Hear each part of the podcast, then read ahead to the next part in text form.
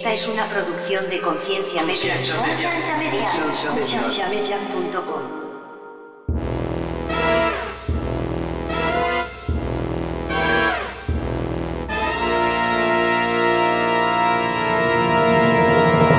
va creando gente que, que quiere ir al cielo, pero por no ir al infierno. O sea, ya deja tú estar con Dios y los santos y toda esa madre. O sea, no, no, yo no me quiero ir al infierno. O sea, Sí, se va sí, sí, creando correcto, una, una correcto. teología tóxica, nociva, como quieras llamarla. Tiene todo el sentido porque lo que nos venden como cielo, déjeme decirle que es la cosa más horrible y aburrida del mundo. Injusto es venir a un mundo a jugar un juego que es, tras de eso es un juego donde no es que si usted pierde, pierde. Es que si usted pierde es torturado toda la vida, por la eternidad. Conciencia es un podcast conversacional que está diseñado para comentar, criticar y retar el estado actual del cristianismo y su relación con la cultura, motivando a las personas a hacer las preguntas difíciles y a no tener miedo de buscar las respuestas. Nuestra intención no es venderte una religión ni una ideología, es abrir conversaciones a aquellos temas que suelen ser ignorados y vetados. Nuestro amor por la iglesia nos motiva a señalar esas cosas que vemos faltantes en la institución.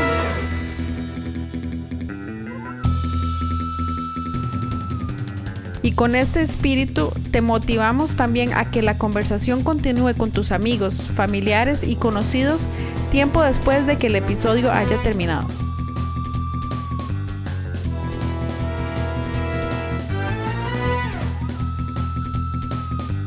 Visita nuestra página web donde encontrarás más podcasts como este.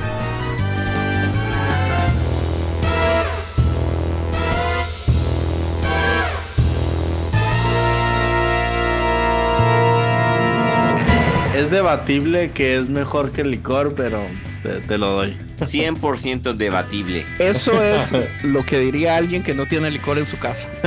¿Y Yo por sé, qué? ¿Por qué, sé. Mae? ¿Por alguna razón específica o se te acabó? No, es que yo nunca tengo.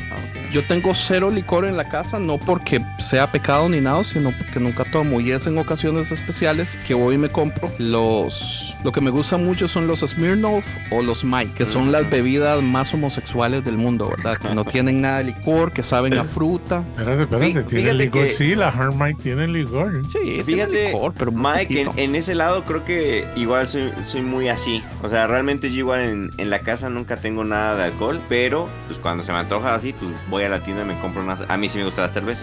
A mí no. Ah, bueno, cerveza. a mí solo me gusta la cerveza japonesa. Me gusta o la Sapporo o la Ah, Asahi. vaya. No, Pero adivine por qué. porque... No Que sé. no sabe cerveza. Ah, ok. Es súper suavecita. Mae, ¿el whisky japonés no lo has probado? El whisky japón, no sé, lo que sí he probado es el sake, que es caliente. Ah, no, no, Oh. este es... Hay uno, bueno, al menos yo he probado una marca que se llama Son- Santori. Mm. Tienen una línea muy cara y una línea barata. El que eh, varias personas que me han dicho, el que es como más rico es de justamente el barato que se llama Toki. Toki Santori. Está muy bueno. No, también pero lo he es que probado como yo no tomo licor, Mm. entonces honestamente no. O sea, a mí te me gusta. gusta, de licor lo único que me gusta es el, el tequila. Ok. Pero la última vez que tomé tequila fue hace como cuatro años. Mm, Y ya. solo me gusta mí- el silver, el, el dorado no me gusta para nada. A mí de, de ese estilo como de destilados, así whi- whisky, ron y ni me sé qué otros hay. Solamente me gusta el, ah, bueno, tequila, mezcal y esos. Solamente me gusta el whisky muy de vez en cuando. Pero en general, si es bebida alcohólica, cerveza. Ese sí puedo Ya. tomarlo como más seguido y todo y me gusta bastante. ¿Tiene alguna preferencia? Yo, gin, el gin and tonic, que es mi, pre- mi bebida Gin and preferida. tonic. Muy O bueno. si no, ¿Qué es un gin and tonic? Goose, un vodka con toronja, con jugo de toronja también. Ah, qué rico. El gin Gin and tonic. es- Ah, Eh, lo- eh, inglés, una bebida inglés, de rice. De ar- ¿Es de arroz? No, sí, espérate, algo ¿De así? ¿no? Algo así. A ver. O de una Gin, flor, algo que- así. Pensé que iba a ser de jengibre. Ah, Gin. no, no. Ah, es una mira, flor. Se Pues sí, se llama partir ¿verdad? de- Ajá, a partir de la destilación de distintos cereales, maíz, cebada y malta. Oh, ok. La ginebra. Suena rico. Está rico. Gin and tonic, gin and tonic es muy bueno. Acá hay un bar que me gusta mucho y hacen un gin con, creo que naranja y no sé qué más le ponen. Muy bueno. Muy, muy, muy bueno. A mí lo que me gusta más es el whisky. Eso sí. El y whisky, realmente yo tengo como un año que estoy, que ya empiezo a tener alcohol en mi casa. O sea, antes era, o sea, realmente no soy el más fan, pero como ya nos juntamos más aquí en mi casa con mis amigos y todo, ya de repente ellos se traen. De hecho, esta botella que tengo alguien se la trajo y pues aquí la dejo. Como es el punto de reunión aquí en mi casa, pues siempre, siempre dejan algo. Así No, debe ser. El que lleva debe dejarlo. Amén. Y qué pena. Yo estuve a punto de probar en, el- en una fiesta que hizo, hizo mi prima un Blue Label y me quedé, me quedé esperando. Híjole, no. Nadie lo De, abrió. de Johnny Walker. Ella, ella bebí eh, Black Label, Black Label, pero tenía Blue Label y me dijo cuando lleguemos a casa acuérdamelo, pero no quiso. Wow, oh my God.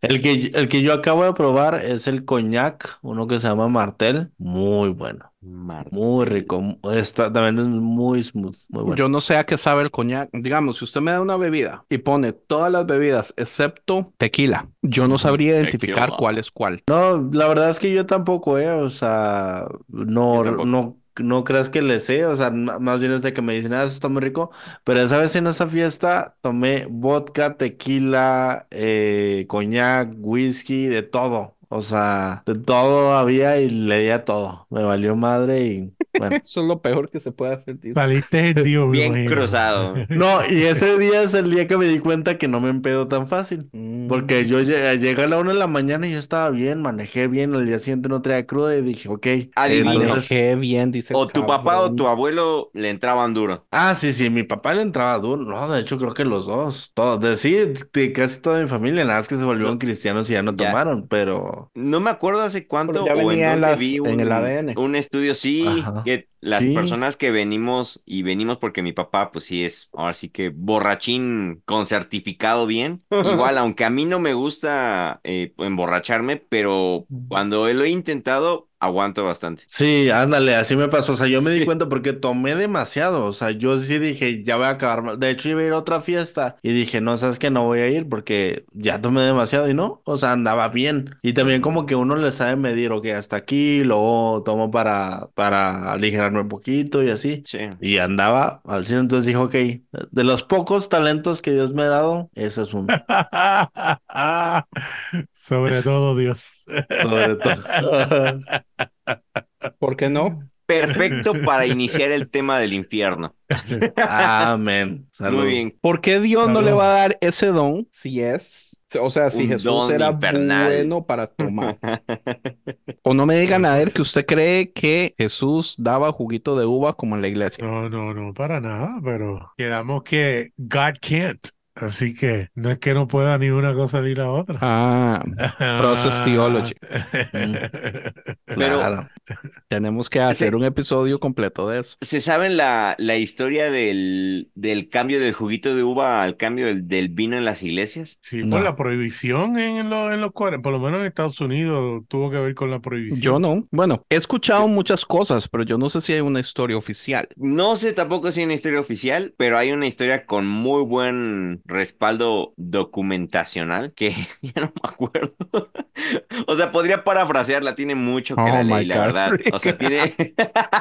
que dijeron, ahorita les va a contar toda la historia. Pues no, la Oh, yo no estaba. Tiene preparado mucho- para... Tiene, yo creo como unos ocho años que la leí, pero tiene que ver con la onda de, de que uno de los, fue un presbiteriano que tenía una empresa de, de vinos. No es cierto, era al revés. Antes del 1800 se tomaba vino y este señor tenía una empresa de jugo de uva. Entonces empezó a hacer campaña de marketing y política dentro de la iglesia presbiteriana para convencer a los pastores y demás de que, de que era pecado y de que era, había que cuidar a los de poca conciencia y demás cosas. Pero realmente ese cambio de vino a jugo de uva, y de hecho están las estadísticas y las gráficas De y toda apellido onda, Welch. ex- creo que sí, ni Hinche no capitalismo. Sí, y, y exponenció las ventas de jugo de uva de una manera tan increíble porque el Imagínate. nicho, el nicho completo del jugo de uva era el cristianismo. Claro, entonces claro. fue perfecto, así como, como anillo al dedo es, esto es pecado, entonces vendámosle juguito de uva y esa persona se hizo multimillonaria porque pues encontró en, dentro del cristianismo su nicho perfecto para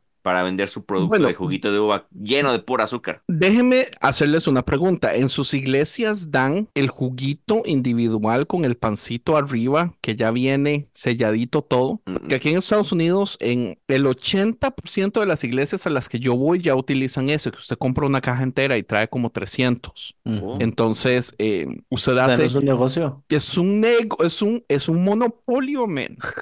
Porque todos También usan los ese dueños tipo, están ese en una hamaca en la playa aquí en Puerto Rico. eh, viven en, en- en- es tan monopolio que si no me equivoco, este, ¿cómo se llama el que escribió Blue Like Jazz? No sé ni qué es eso. Blue Like Jazz. Sí, el libro. Ah, Donald Glover. No, Donald. Pero ¿por Donald Glover. que? Donald Glover es cualquier Donald Glover es-. No edites Donald esto. Glover. Donald Glover es Challenge Gambino, ¿no? Sí, es Donald qué? Donald Miller. Donald Miller. En la película de Blue Like Jazz, yo me leí el libro para que no me critiquen tampoco, pero en la película de Blue Like Jazz, él termina trabajando, si no me equivoco, en una de esas fábricas donde meten los cositos y por error una cucaracha termina en uno y es culpa de él. Este, Ah. pero estamos hablando que eso es la historia de los noventas. ¿verdad? Eh, de, cómo él creció en, en el cristianismo. Y, ay, huepucha, yo no sé si es en esa película, pero yo me acuerdo una escena de alguien trabajando ahí y por alguna razón termina una cucaracha en uno y se hace un problemón, pero eso es algo que estamos en el 23, 2023, o sea, esa- eh, ese negocio tiene más de 30 años. Y en este momento, después de todo ese tiempo, la mayoría de iglesias usan ese tarrito chiquitito individual que ya tiene su, su pedacito de pan arriba. Man, y ese vino sabe horrible. Es un asco. O sea, es un juguito, o sea, ni siquiera sabe rico, sabe asqueroso. Mm. Yo no pura. disfruto para nada eh, la Santa Cena en mi iglesia porque esa madre sabe horrible. O sea, el pan no sabe a ni mierda y ese juguito no sabe a ni mierda tampoco. No es el No, pan, es la no sabe al cuerpo de Cristo, ni a la sangre. Ni a la sangre. Es el La problema. se llama hostia. Hostia, tío. Sí. A huevo. No, acá, bueno, cuando yo iba a la iglesia y que me tocaba la Santa Cena, eh, era así pan, no sé qué jodido pan era, pero sí era así juguito de uva, así de, una- de alguna marca, este, hay una, hay una marca, no La recuerdo cómo Wells. se llama, pero con- No, No, No, eso es muy eh, caro. seguramente es beberé. Tacho. En Sí, serio. beberé una madre así, o sea, que es como un galonzote Ajá. en 30 pesos, o sea, Sí. una cosa así. Entonces compraron un chingo de esos y psh, a rellenar vasitos. Sin mencionar las iglesias que compran el vino más barato y lo mezclan con agua Ah. encima de. Ay, no, qué pena. Claro. No, y yo me acuerdo que, por ejemplo, esto siempre me causó mucha frustración, que si no estabas bautizado en agua, que no podías tomar la Santa Cena, al menos en alguna iglesia que yo llegué a ir. Claro, y se nos, se nos lee, no me acuerdo, aquí el más cercano a Pastor es Rick. ¿Cuál es el versículo que se lee? Pero, pero el, el que toma el- el que toma indignamente. Ah, Ay, ese, ajá. Ay, cómo me enoja, man. Sí, luego de, era de que tenías que, tenías que ir a perdonar o pedir perdón o algo así para tomar la Santa Correcto. Cena. No, a mí siempre Uy. se me, eso siempre se me hizo muy mal. Tengo una anécdota que me acaba de venir a la mente buena de mis tiempos buenos de cristiano. No tiene nada que ver con el vinito ni con, ni con el jugo de uva, pero me acabo de acordar de una manera tan increíble de tergiversar la Biblia. A huevo. que, no, fue de las más, más, más, más trascendentes en mi vida. Yo me acuerdo cuando yo era adolescente, preadolescente, tenía como 11, 12 años más o menos. Y me acuerdo que en ese tiempo, pues ya empezaba a ver por ahí algunas hermanitas de la iglesia que se me hacían bonitas, que se me hacían guapas. Y yo me acuerdo Aleluya. que entonces yo cuando...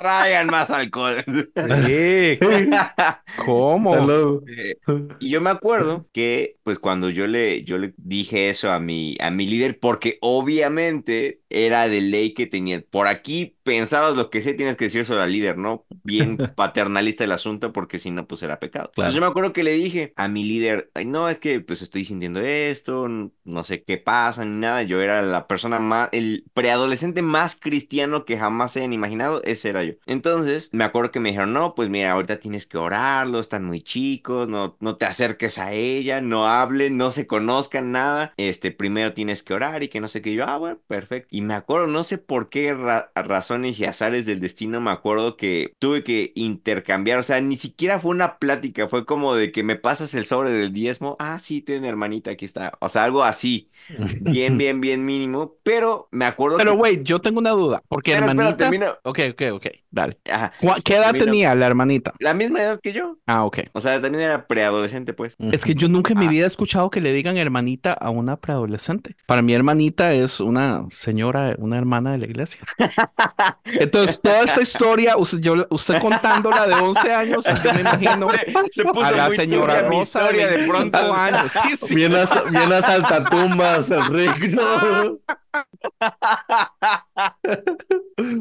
La hermana de matrimonios, el Andrés, no, Dime, no, ¿cuál yo? no, o sea, no me culpe. la- Bueno, el punto es que yo me acuerdo que le hablé con ella por azares del destino. Le dije a mi líder, le dije, no, es que pasó esto y que no sé qué y que no sé cuándo. Y me dijo, ¿sabes qué? Eso es desobediencia. Y yo, ok, bueno, no pasa nada. Y me ca- casi casi me disciplinaron como por un mes, una cosa así. Pero lo que se me hizo lo más increíble fue que en ese momento justamente había uno de esos como, como semanas de oración y de mucha un- unción y muchas llamadas al altar y cosas así. Y en uno de esos días dijeron, todos aquellos que hayan participado de brujería pasen adelante. Y todos los de brujería, ¿no? Los que ahí jugaron con cartas y tarot y que la cuija y todas esas cosas adelante, ¿no? Y no, pues yo dije, no, pues yo nunca le he entrado a eso. Se acerca mi líder y me dice, Dios me acaba de revelar que tú tienes que pasar. Y yo, pero yo no he hecho nada de brujería, nada. No, pero hay un versículo en Levítico que dice que la brujería, la desobediencia es como la brujería y el Ajá, hechizo. ajá, ajá. Tienes que pasar adelante. Y yo, "Oh". A mí me predicaron mucho esas Pa- veces. pasé, a- pasé adelante por haber desobedecido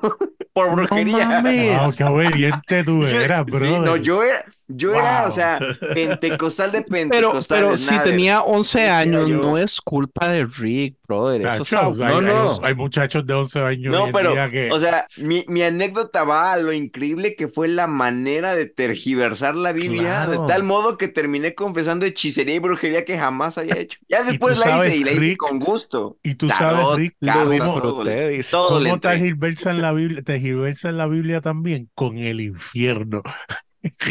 Hablemos del infierno, me parece. Yo creo que hablar del infierno es un buen tema. Pero, oigan, antes de entrar al infierno, Ah, la madre, ¿cómo? Ya, Antes de- vamos a invocar. vamos a, Ah, entrar- vamos a abrir un portal, vamos a ir a visitar a Satanás. Yo tengo una cita con él a las 7 y 15. Eh, nos va a hacer un tour.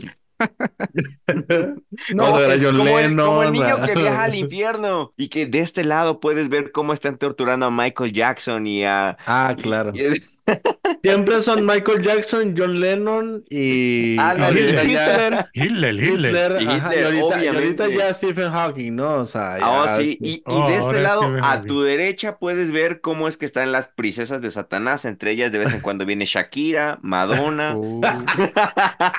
Porque yo sé que eh, el Mae que anda predicando que todo es gris, si les pregunto creen o no en el infierno, es una pregunta injusta. Pero entonces quería hacerlo un poco diferente. ¿Por qué no hacemos en porcentajes? La Biblia tiene tres ideas básicas del infierno: el Mm. tradicionalismo, el, el condicionalismo o el aniquilacionismo y el universalismo. Entonces, ¿por qué no decimos con un total del 100%, cuánto por ciento creen ustedes en este momento, el día de hoy, que los tres son realidad? Ya sea 40% uno, A ver. 30% el otro y 10% el. Empecemos con el invitado. Total de 100%. Oh my God. No Oh, creo en el aniquilismo. No, no, eh, No, Steve, eh, No. Steve empieza. Steve del empieza- todo, porque ese es el todo. más bíblico. No. Ok, pero a ver, para, porque necesito refre- refrescarme. O sea, está el, el Tradicionalismo, que es Ajá. donde todos van a vivir por una eternidad siendo torturados. Sí, Es eh, la tortura consciente eterna. Sí, El, aniqui- el, el condicionalismo. Aniqui- Aniquil- Aniquilacionismo. aniquilacionismo es que usted seguramente va a pasar un proceso pero después Dios lo va a destruir y usted va a desaparecer. No solo el cuerpo, sino el alma, nada, completamente. Desaparece, es aniquilado. de existir. Y el universalismo es cualquiera de las, de las clases de universalismo, ¿verdad? Porque hay montones. Eh, ya, la idea del universalismo es que todos terminan al final con Dios. Aunque usted pase un proceso largo de ser refinado, como los metales, a diferencia que eso es mucho de lo que la gente le dice, el fuego que habla la Biblia no es un fuego de, de castigo, es un fuego de refinamiento, como cuando usted hace el silver o el oro más puro, ¿verdad? Todos terminan con Dios al final. Y que, Yo creo que esos tres, su total de posibilidad me dé un 100%. Yo creo que, o sea, no, es que los primeros dos, casi puedo decir que no creo en ellos, o sea, en, este punto. Entonces, no, pero no, no me atrevería a decir que un 0%, este, pero no sé, o sea, creo que en el, en el universalismo creo un, em, digamos, un 90%, en el tradicionalismo un 8% y en el aniquilismo un 2%, digamos. Excelente. No creo en la destrucción del alma. Para mí es inconsistente con un Dios que crea mm. a un ser para luego saber lo que va a hacer y eventualmente hacer que deje de existir. Independientemente lo escoja o lo sepa de antemano. Porque si yo como papá sé que voy a traer un hijo al mundo sabiendo que va a ser A, B o C. Eso. Aunque sea su decisión, pero ya yo sé que él va a tomar esa decisión. ¿Para qué traerlo al mundo en primer lugar? Porque como Dios, yo no necesito traer más gente al mundo, menos gente al mundo. No afecta a quien yo soy. Exacto. esa es mi posición para la destrucción del alma, para no decir aniquilismo, porque no me va a salir. Condicionalismo.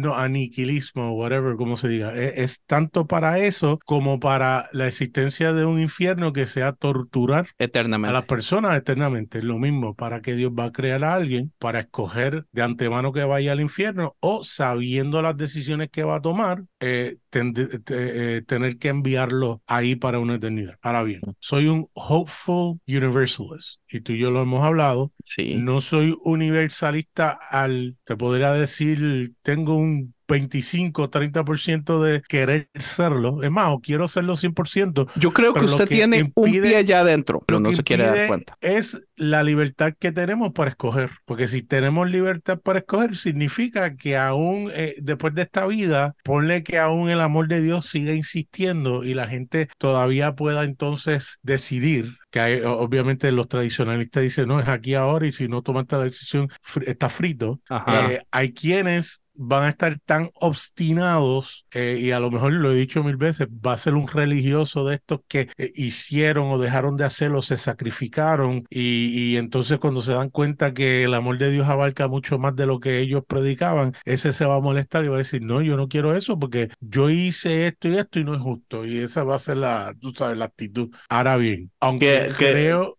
claro que también eso no, no, no da la validez hacia un infierno. O sea, estoy muy, muy de acuerdo contigo. Y eso, o sea, no, eso no significa, porque también creo que estamos muy bipartidarios de eh, cielo infierno y se chingó. Eh, claro, eh, claro. Pero lo que pasa es que ahí entonces yo defino lo que para mí es el cielo o el infierno, que más bien la visión que yo tengo es una ortodoxa, Eastern Orthodox, Orthodox, o, ortodoxa del este, donde dice que el cielo y el infierno no es otra cosa que nuestra recepción al amor de Dios. Donde unos van a sentir ese amor como el cielo o el paraíso y otros van a sentir ese amor como tortura o como, como infierno, porque van a estar rechazando ese pero. Pero, Nader, ¿usted sí cree que haya alguien en este mundo que vaya a odiar y para ellos vaya a ser el infierno sentir amor? Pero, pero hoy en día tú ves personas que rehusan ser amadas. Búscate en las calles. Gente, organizaciones y personas van a donde un ser humano y le extienden la mano para, para brindarle amor pero y es que yo creo, no lo quieren. Yo creo que más que no quieran ser amados, es un problema de confiar en los sistemas. Y, y, y obviamente una vida de experiencias, ¿verdad? De traumas, de abandono, de qué sé yo, si pasaron por abuso físico, sexual y todo eso. O sea, yo entiendo que mucha gente en este momento le es difícil dejarse amar, que tienen un una mochila gigantesca de cosas que los estorban y se lo impiden y mucho de eso es por las cosas que han vivido. Pero digamos, si usted no tiene nada en su mente de, que lo haga dudar de, las, de esas cosas, digamos, si usted llega de cero, donde alguien que simple y sencillamente lo quiere amar por, porque usted va a odiar y detestar eso, eso es, eso es lo que yo creo, por, ese lado, yo filosóficamente no, no puedo creer que sea posible.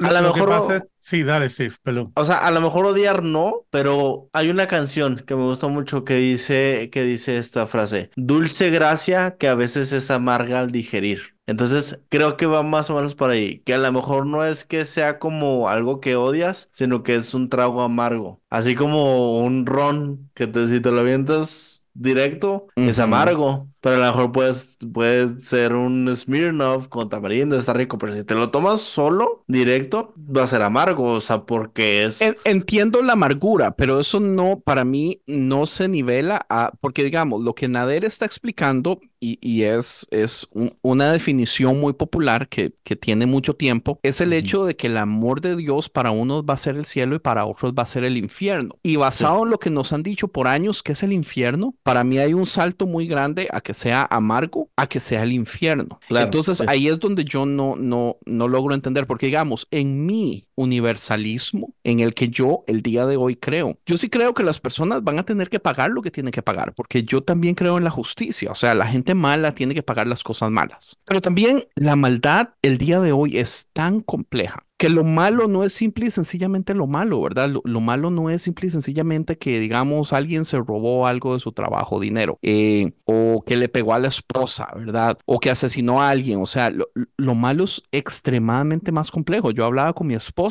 y yo le decía, yo trabajo en un public storage y yo veo muchísimo homeless venir y rentar espacios y yo creo relaciones con ellos. De hecho, hay una señora que nosotros como familia, mi familia la quiere mucho. Y ella ha pasado por problemas donde no ha tenido dónde vivir y ha dormido en el carro varias noches. Y yo no he hecho nada, yo sé que eso va a suceder y yo no he podido hacer nada al respecto. Ahora, si hubiera podido, si yo quiero incomodarme, yo hubiera podido. Yo, yo creo que esas son las cosas en donde yo podría decir, yo soy un mae bueno, yo, yo no le hago nada a nadie, yo tengo un buen matrimonio, nunca le he pegado a mi esposa, no miento, pero esas cosas son por las que Dios me va a juzgar. Y tiene toda la razón son de juzgarme, ¿entiende? Pero no merece ser castigado, no merezco ser castigado por toda la eternidad en un infierno. Entonces, todos tenemos, o sea, póngame a la persona más buena del mundo. Esa persona tiene cosas que pudo haber hecho, que, que puede ser juzgado, pero también juzgado como, ¿verdad? No es que usted tiene que pasar dolor o sufrimiento por todo el proceso,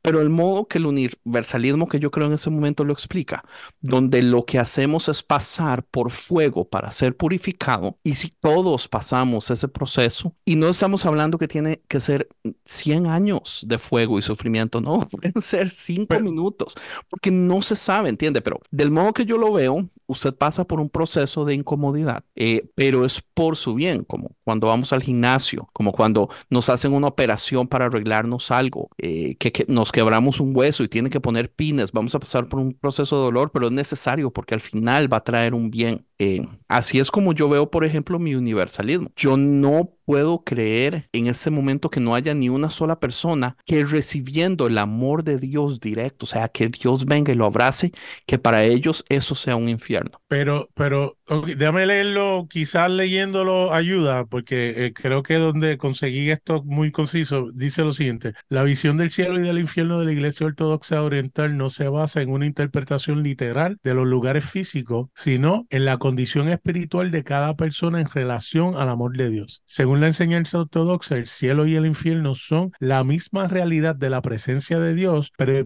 experimentada de manera diferente según la respuesta de cada uno a su gracia. Aquellos que aman a Dios y su creación disfrutarán de su presencia como bienaventurada y radiante, mientras que aquellos que los rechazan a Él y a su creación sufrirán su presencia como dolorosa y atormentadora. Esto se debe a que el amor de Dios es como un fuego consumidor que purifica a los justos y quema a los malvados. La Iglesia Ortodoxa no tiene doctrina o dogma definitivo sobre el cielo y el infierno, sino que se basa en el consenso de los santos y los padres de la Iglesia, quienes tienen diferentes puntos de vista sobre los detalles y la duración del juicio final. Algunos cristianos ortodoxos creen en la posibilidad de la salvación universal, lo que significa que todas las personas eventualmente se reconciliarán con Dios y entrarán en su reino.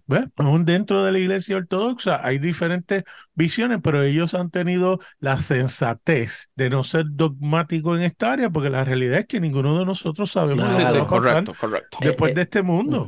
Eso Ahora- es súper bueno, o sea, eso Brutal. para, por eso para mí la, la iglesia ortodoxa del este es genial, o sea, y yo tal vez yo cuando empiece otra vez a leer más de teología quiero uh, inclinarme un poco más para ese lado, porque por ejemplo también me encantan mucho las imágenes, las, todo eso que, que es parte de su, Los de sus iconos que ellos utilizan. Exactamente, La incluso cerveza mira, que ellos beben. Aleluya. O sea, incluso mira, aquí tengo un, una imagen. O sea, aquí lo, aquí si, si se acercan a mi biblioteca y tengo varias imágenes, entonces, y de, de, de la iglesia del, del este.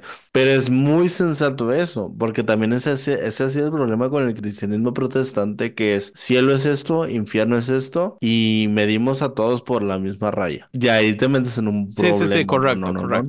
Porque estamos hablando también, bueno, estamos hablando tú, también Andrés, de de que no, falta usted, usted tampoco ha dicho nada, pero Nader tampoco dio porcentaje. Pues Da yo estoy, este, para mí, el, yo diría un 80-20, aunque de nuevo, Y 0% 80-20-0? condicionalismo. 0% para la destrucción del alma. Y, y, y el Ah, infierno ok. tradicional que tortura y vuelve y te reconstruye para volver a un 20. quemarte para el resto de la vida. Ok, Rick, le toca. Creo que, pues si tengo que ponerle porcentajes a esas tres opciones, porque en realidad ni siquiera creo que estoy convencido ya de, de una al 100%, pero Ni siquiera creen 100%. las tres, dice. Sí, creo que, creo que sería 100% universalismo, 0% aniquilacionismo y 0% condicionalismo. Wow, damn, Rick. Sí.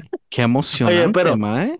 O sea, de lo, de lo que decía eh, Nader, de la explicación que da, creo que es- se puede relacionar a, a lo que tú mismo decías, o sea, del fuego de, o sea, ese proceso. O sea, Sí, que en ese sí, sí, sí. proceso es donde existe ese sufrimiento, no como algo eterno, sino como algo Que pasajero para, ajá, para reconciliarse con Dios. Entonces, creo que no hay como que un absolutismo en este sentido, creo que se, sí se relaciona, o sea, más bien, que estas dos ideas no se pelean, ¿no? O sea, sino que se complementan como que Andrés dice el panorama completo y Nader es como, a ver, este espacio o al revés, ¿no? O sea. Sí, sí, Que- porque que eh, incluso- tradicionalmente el castigo es punitivo y lo que la iglesia ortodoxa, eh, por lo menos ahí sí defiende, es que jamás puede ser punitivo porque la intención de Dios no es penalizar, es, es restaurar, es, es eh, eh, sanar. Por eso aún Claro. la visión del pecado, en vez de ser una eh, eh, transgresión contra eh, una ley, es una enfermedad que tiene que ser sanada y no un castigo que tiene que ser un- una penalidad que tiene que ser castigada. Y Oye, eso hace bueno, tanto o- o- sentido. Sí, una, por ejemplo, una, una definición que a mí se me quedó mucho cuando estaba yo en la prepa, que decían es que pecar, cómo lo manejan en el Nuevo Testamento, es errar al blanco. Entonces es como, o sea, tú tienes que hacer esto y pues te vas un poco al lado. Y, y lo complemento con algo que escuché años después, que dice, el pecado no cambia cómo Dios te ve a ti, sino cómo ves tú a Dios. Entonces, Bueno. eh, eh, eh, en tu, eh, cómo empiezas a verte a uno mismo, o más bien, cómo te ves a ti mismo y empiezas a relacionarte a Dios. Y ahí es donde entra la culpa y todo este asunto. Correcto, eh, correcto. que Dios no te da. Y eh, spoiler, eso es del siguiente eh, episodio de la fe de dudar. La culpa no es algo que Dios te pone. La culpa no es algo que, que, que Dios reparte. O sea, porque sería sumamente inconsistente con el Jesús del que leemos. Yes. O sea, la culpa no es de Dios, la culpa es de uh, uno mismo, de cosas que te han enseñado y se va creando esa culpa. O heredada. O Y si heredada. vemos el relato en. Génesis, Dios bajó a buscar al hombre nuevamente. Fue el hombre que se escondió de Dios. Es como Claro. decir, estaban hablando por teléfono y quien le engancha la llamada fue el hombre a Dios. Dios nunca le enganchó la llamada al hombre. Mi, mi papá da esta definición, dice, lo que yo encuentro en la Biblia, vez tras vez, es Dios buscando el corazón del hombre. Yes. Dice, así podría yo definir la Biblia, dice mi papá. Y estoy Nice. totalmente de acuerdo. O sea, es una y otra y otra vez que es lo que ves, justamente. O sea, François, François Dutoit eh, define el pecado como amartía, a de no y martía de mero de forma. Y es que el hombre se deformó para no verse a sí mismo como realmente es o fue creado y no ver a Dios de la manera correcta y ni a su prójimo. Estoy y eso, por todo eso, vemos todos los problemas hoy en día, claro, desde los mínimos hasta los más grandes. claro. Andrés, tu porcentaje entonces. Mi porcentaje, como lo, lo siento ahorita, es 90% universalismo, 2% tradicionalismo y 8% eh, condicionalismo.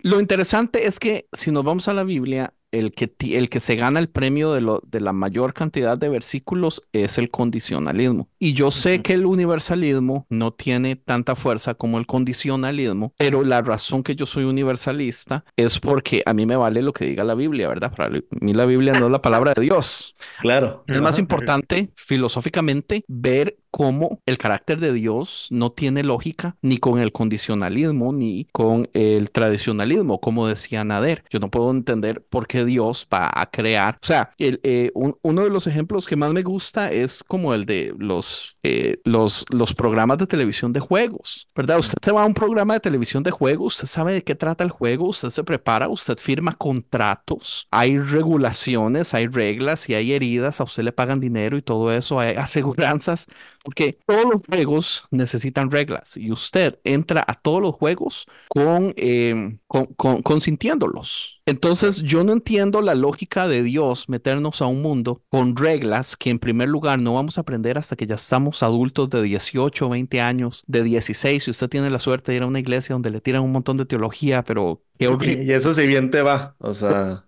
que a sus 11 años estaba pidiendo perdón por brujería. Es- amén. Así también yo. Salud. eh, eh, injusto es venir a un mundo a jugar un juego que es, tras de eso es un juego donde no es que si usted pierde, pierde, es que si usted pierde es torturado toda la vida, por la eternidad, fuck that, ¿verdad? Es así como, Claro, claro. O sea, e- es que ¿dónde está la consistencia con el Dios de amor, con el Dios de gracia? O sea, con el Dios que Jesús nos vino a mostrar, porque tras de eso, si nos vamos al nuevo, al Antiguo Testamento y vemos a ese Dios, ese Dios, es, es- a ese Dios yo sí lo veo haciendo eso, pero al Dios de Jesús no, y ahí es donde viene y me quiebra todo. Exactamente, o sea, es que Brian Sand lo dice así, Dios siempre ha sido como Jesús. Antes no lo sabíamos, pero ahora lo sabemos. Y Dios siempre ha sido como Jesús.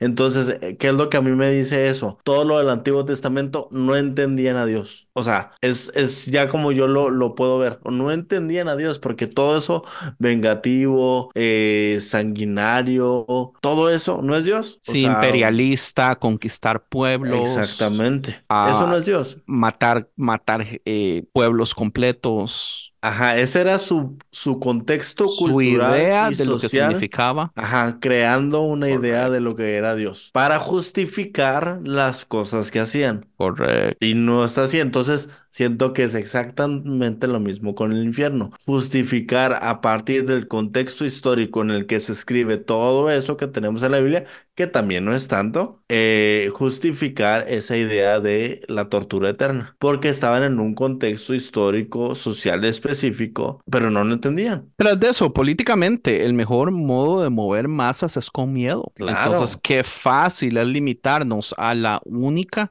o sea, de tres explicaciones bíblicas del afterlife, eh, simplificarnos a la única que está motivada por miedo y hace que la gente entonces por miedo Haga lo que uno... se meta a la iglesia y, y- y- y deje de pecar, pero sin entender por qué, y que siga las reglas ciegamente del pastor y todo eso. Es, es como el condicionalismo de Pablo. Suena la campana y haces algo. Es igual, tienes miedo y no haces eso. Y es como, ay, qué miedo el infierno. Y va creando gente que va, de que, que quiere ir al cielo, pero por no ir al infierno. No por, o sea, bajo esta idea tradicionalista, quiero ir al, quiero ir al cielo porque no me quiero ir al infierno. O sea, ya deja tú estar con Dios y los santos y toda esa madre. O sea, no, no, yo no me quiero ir al infierno. O sea, Sí, se va sí, sí, creando correcto, una, una correcto. teología mm, tóxica, nociva, como quieras llamarle, en la que es más bien huir del infierno que ir hacia el cielo. No sé si tiene sentido. Aislarte Tiene de la gente sentido. porque no te quieres contaminar. Pero, Claro. pero tras de eso, tiene todo el sentido porque lo que nos venden como cielo, déjeme decirle que es la cosa más horrible y aburrida del mundo. Pero a nadie le importa que no Claro. es el infierno. Exacto, eso, ajá, porque no es el infierno, exacto. No hay exacto. sufrimiento y la gente no quiere sufrir, no, no quiere sufrir. Claro. Miren, mi- miren este dato interesante. De las seis escuelas de, cate- de catequesis que enseñaban teología en los primeros siglos de la iglesia, había cuatro que enseñaban el universalismo, una que enseñaba el aniquilacionismo y otra que enseñaban el tormento consciente eterno. Antioquía, Alejandría, Cesarea, eh, el este de Siria, todas estas enseñaban universalismo. Asia Ujú. Menor enseñaba aniquilacionismo y Hippo, que es la que todo el mundo adoptó de, de- de San Agustín, Que es la que estaba en Roma. y el, cuando el Constantino- correcto, el tormento eterno. Así que ahí Claro. está, Pinche la Constantino que nos manipulación. vino a joder todo. Claro. pero la historia está ahí. Pero sí, ahí está. Entonces pero, nos acusan a nosotros de querer cambiar Bueno, y modernizar la cosa. Pero es que sabe que no, o sea, la historia no está ahí en realidad. Eh, nosotros no tenemos, por ejemplo, todos los escritos y libros de muchas de estas eh, otras escuelas, porque la, la que gana, la que David tanto defiende, que lástima que David no está presente en este momento, pero la que gana la guerra y la que se apodera de esto, decide hacer su grupo de here- heregiolo- eje- herejeliólogos que simple y sencillamente tienen trabajo. Su trabajo es identificar herejías e ir a destruir esas herejías, incluyendo destruir todos sus escritos, todos sus libros, todos sus manuscritos. Y nos hacen creer que todo eso era malo, que todo eso eran gente abiertamente, qué sé yo, como alabando a Satanás. Y, y, y no, brother, era que simple y sencillamente habían diferencias teológicas en un montón de opiniones que no, a- a- no tienen nada importante al fin y al cabo. O sea, ¿a quién le importa si una escuela creía en la Trinidad y la otra no? Eh, nosotros somos parte de un grupo, Rick y, y Nader, de teólogos donde yo no puedo creer el valor que le dan a la, a la Trinidad. O sea, la mitad de sus conversaciones tiene que ver con que es que los pentecostales que venimos de esta rama creemos en la Trinidad. Y es así como, ¿qué cambia, Mae? ¿Qué cam- no cambia nada. ¿Qué Claro. estupidez, entiende? Pero fue suficiente Pero para matar, yo- yo perseguir creo- y yo- Yo creo en la Trinidad, pero no es una razón. Mi creencia de la Trinidad se basa en la comunión y comunidad de un Dios que no es un viejo que está solo, que no tiene relación con nadie y simplemente nos hace a nosotros partícipe de una comunión que es desde el principio. Esa es la única razón. Si tú en tu interpretación piensas que no hay una Trinidad, eso a mí no me afecta en nada y no afecta Correcto. el amor de Dios para ti o lo que él te, eh, eh, eh, o lo que él ha hecho para incluirte, ¿me entiendes? Que, que el problema es cuando nos ponemos dogmáticos y si no es así tú estás mal y, Exacto. Pero no solo estás mal. ese infierno que, que- No que- solo estás mal, predico. vamos y matamos a sus líderes, vamos y quemamos Claro. sus libros, vamos y incendiamos sus iglesias. Eso es lo que Roma hacía, eso era lo que el cristianismo, el cristianismo hizo por mil años. Ujú. El cristianismo católico, ¿verdad? Antes de la reforma, pero es la misma chingadera, ¿entiendes? Sí, claro. Es Claro, un claro. asco lo que creó la historia. Y sí, la- el, el asunto es esto, Nader, por eso es que yo desearía que hubiera más historia, pero no la tenemos. ¿Por qué no la tenemos? Porque fue activamente destruida por una razón Pero con lo específica. poco que hay, se puede ver Sí. un panorama suficientemente claro para, que no sea debatible, correcto. Claro, que había otra manera de pensar. Y Sí, eso, lo- es lo, eh, eso es lo maravilloso de esto. Lo que dijiste, Nader, o sea, eso no es algo que nos estamos inventando ahorita o estamos queriendo meter ahorita. No, no, no, es algo que viene muchos años y luego lo que dice Andrés, que se silenció y se quemó y se tiró y todo, pero ya estaba. ¿Qué es la cosa? Ahorita está regresando, tiene apenas unos pocos años, o sea, unas pocas décadas que empieza otra vez a agarrar la onda y ahí vamos. Y es una victoria, para mí es una victoria que se esté descubriendo todo eso y, dándole todo eso porque es algo que ya se creía antes. O sea, solo estamos reviviendo esas creencias. Entonces, es, es el problema cuando justamente se vuelve tan militante. O sea, tan militante las creencias, las ideas, todo, porque terminas matando. O sea, literalmente terminas matando a otras personas y nada te da el derecho a, a quitar otra vida. O sea, si nos vamos ¿no? Es como que ya en la última instancia nada te da el derecho a quitar otra vida. Y si nada te da el derecho a quitar otra vida, ¿por qué te vas a molestar que este crea aquí y allá? O sea, ah, es, es un tema tan complejo el, el decir, yo quiero que todos crean igual que yo. O sea, y- pero y usted sabe que por cierto lado es interesante, pero yo tengo un amigo que es pastor y que él cree 100% en el infierno y que él hace un hace, o sea, su modo de predicación es algo violenta en el modo que presenta la palabra, en el modo que su vida está hecha en, en, en predicar, en evangelizar y todo eso. Y él cree 100% en el infierno. Y su motivación viene de que él no quiere ver a la gente en el infierno. Y yo tengo un problema muy grande porque no sé si estar extremadamente orgulloso de él, porque al menos es uno de esos cristianos que ven el problema y están luchando contra él. Algo que yo no creo, pero él lo cree. Y como él lo cree, él Claro, es violento en su evangelización.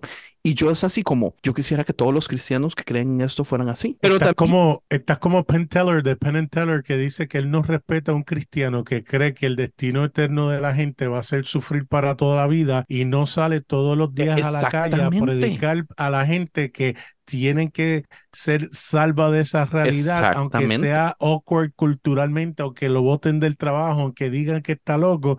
Y la mayoría de los cristianos que creen en el infierno pueden ver gente que para ellos se están perdiendo y ni le dicen nada. claro. No, es, es más, les alegra, les alegra saber que sus enemigos van a terminar ahí. Ah, sí, Como sí. si el pecado que le cometieron a ellos o al mismo Dios mereciera un castigo eterno. Pero, es- pero es interesante porque me frustra porque no sé qué pensar, ando siempre luchando conmigo mismo o estar Estoy- orgulloso o estar estresado. Estoy 100% de acuerdo contigo y creo que, o sea, sí, por un lado es como qué buena onda que bajo tus creencias tú no quieres que otra persona. Y te lo digo porque una persona que yo quiero mucho hace eso conmigo. O sea, que me dice, él está seguro de que yo me voy a ir al infierno. Entonces, Qué pecado. o sea, a veces hace comentarios en el amor que me tiene de decir, carnal, agarra la onda, vamos a la iglesia, ¿no? Porque me quiere mucho porque realmente cree que me voy al infierno. Entonces, entonces, o sea, para mí eso yo lo veo o no como algo nasty o como algo así. Digo, tampoco no es como que viene insistente o que me digas, carnal, te vas al infierno. tal". O sea, no, no, no. Es que son como comentarios de aquí ah, de vez en cuando y así. Entonces lo veo como, ah, qué, buena onda. re-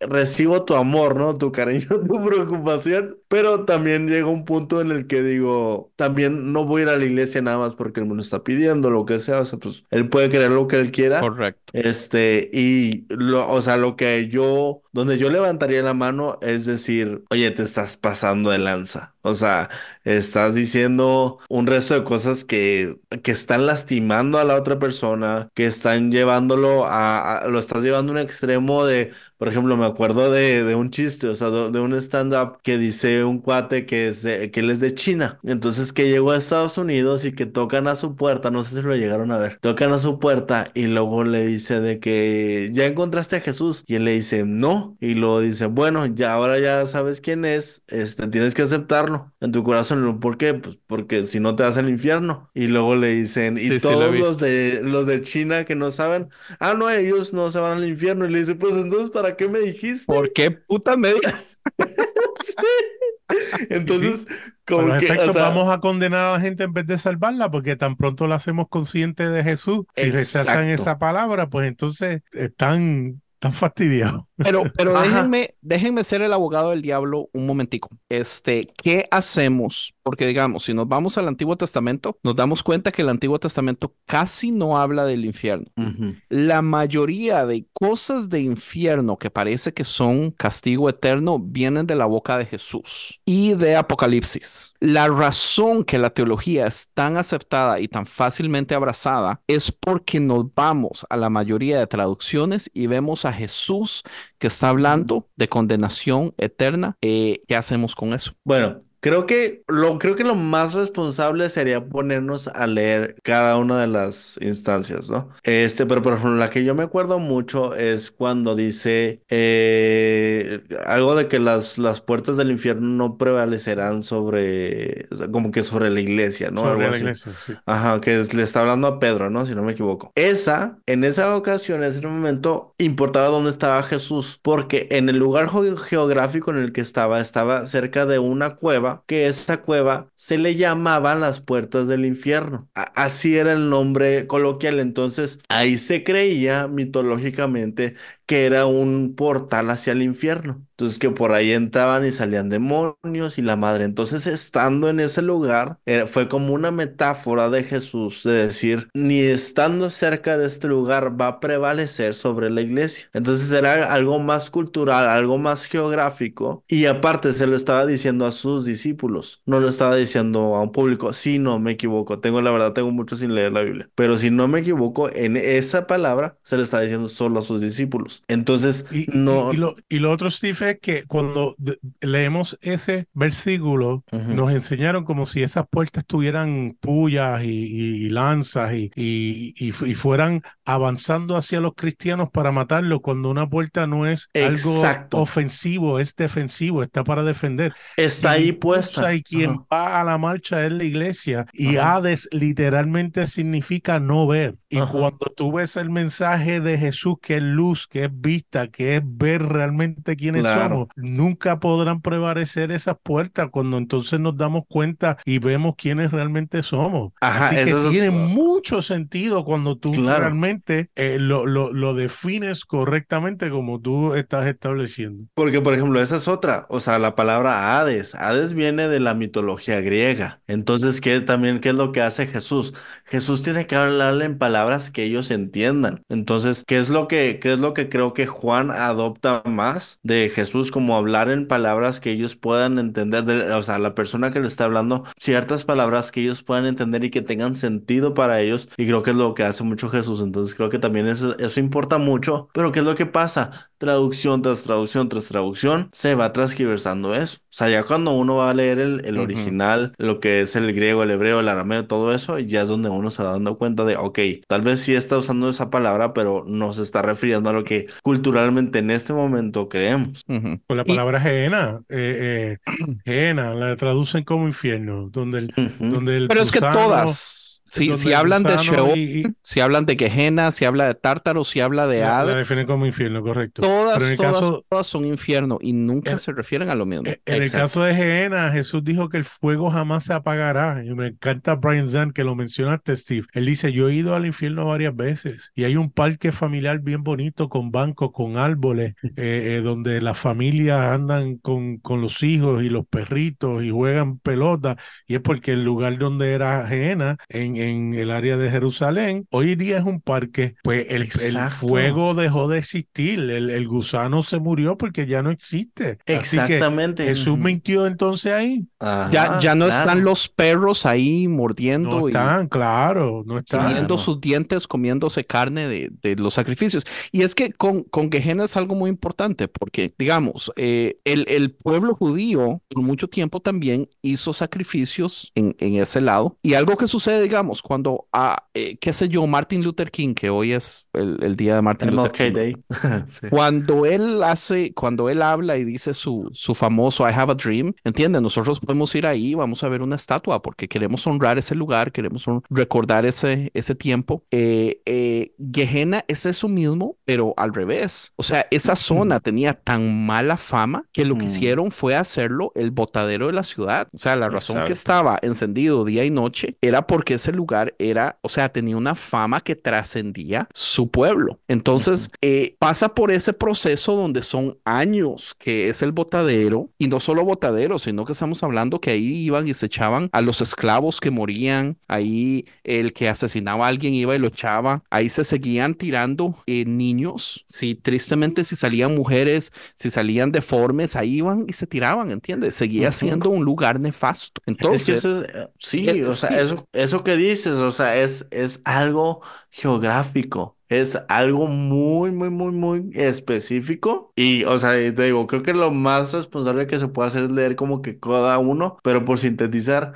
lo que, lo que decían. Cada palabra es distinta y cada palabra se refiere a algo. Entonces, sí podemos decir, ah, sí, Jesús habló mucho del infierno. No, no, no. Jesús habló de infiernos, si quieres. Y cada y infierno, habló, habló mucho de Gehenna específicamente, que eso es importante.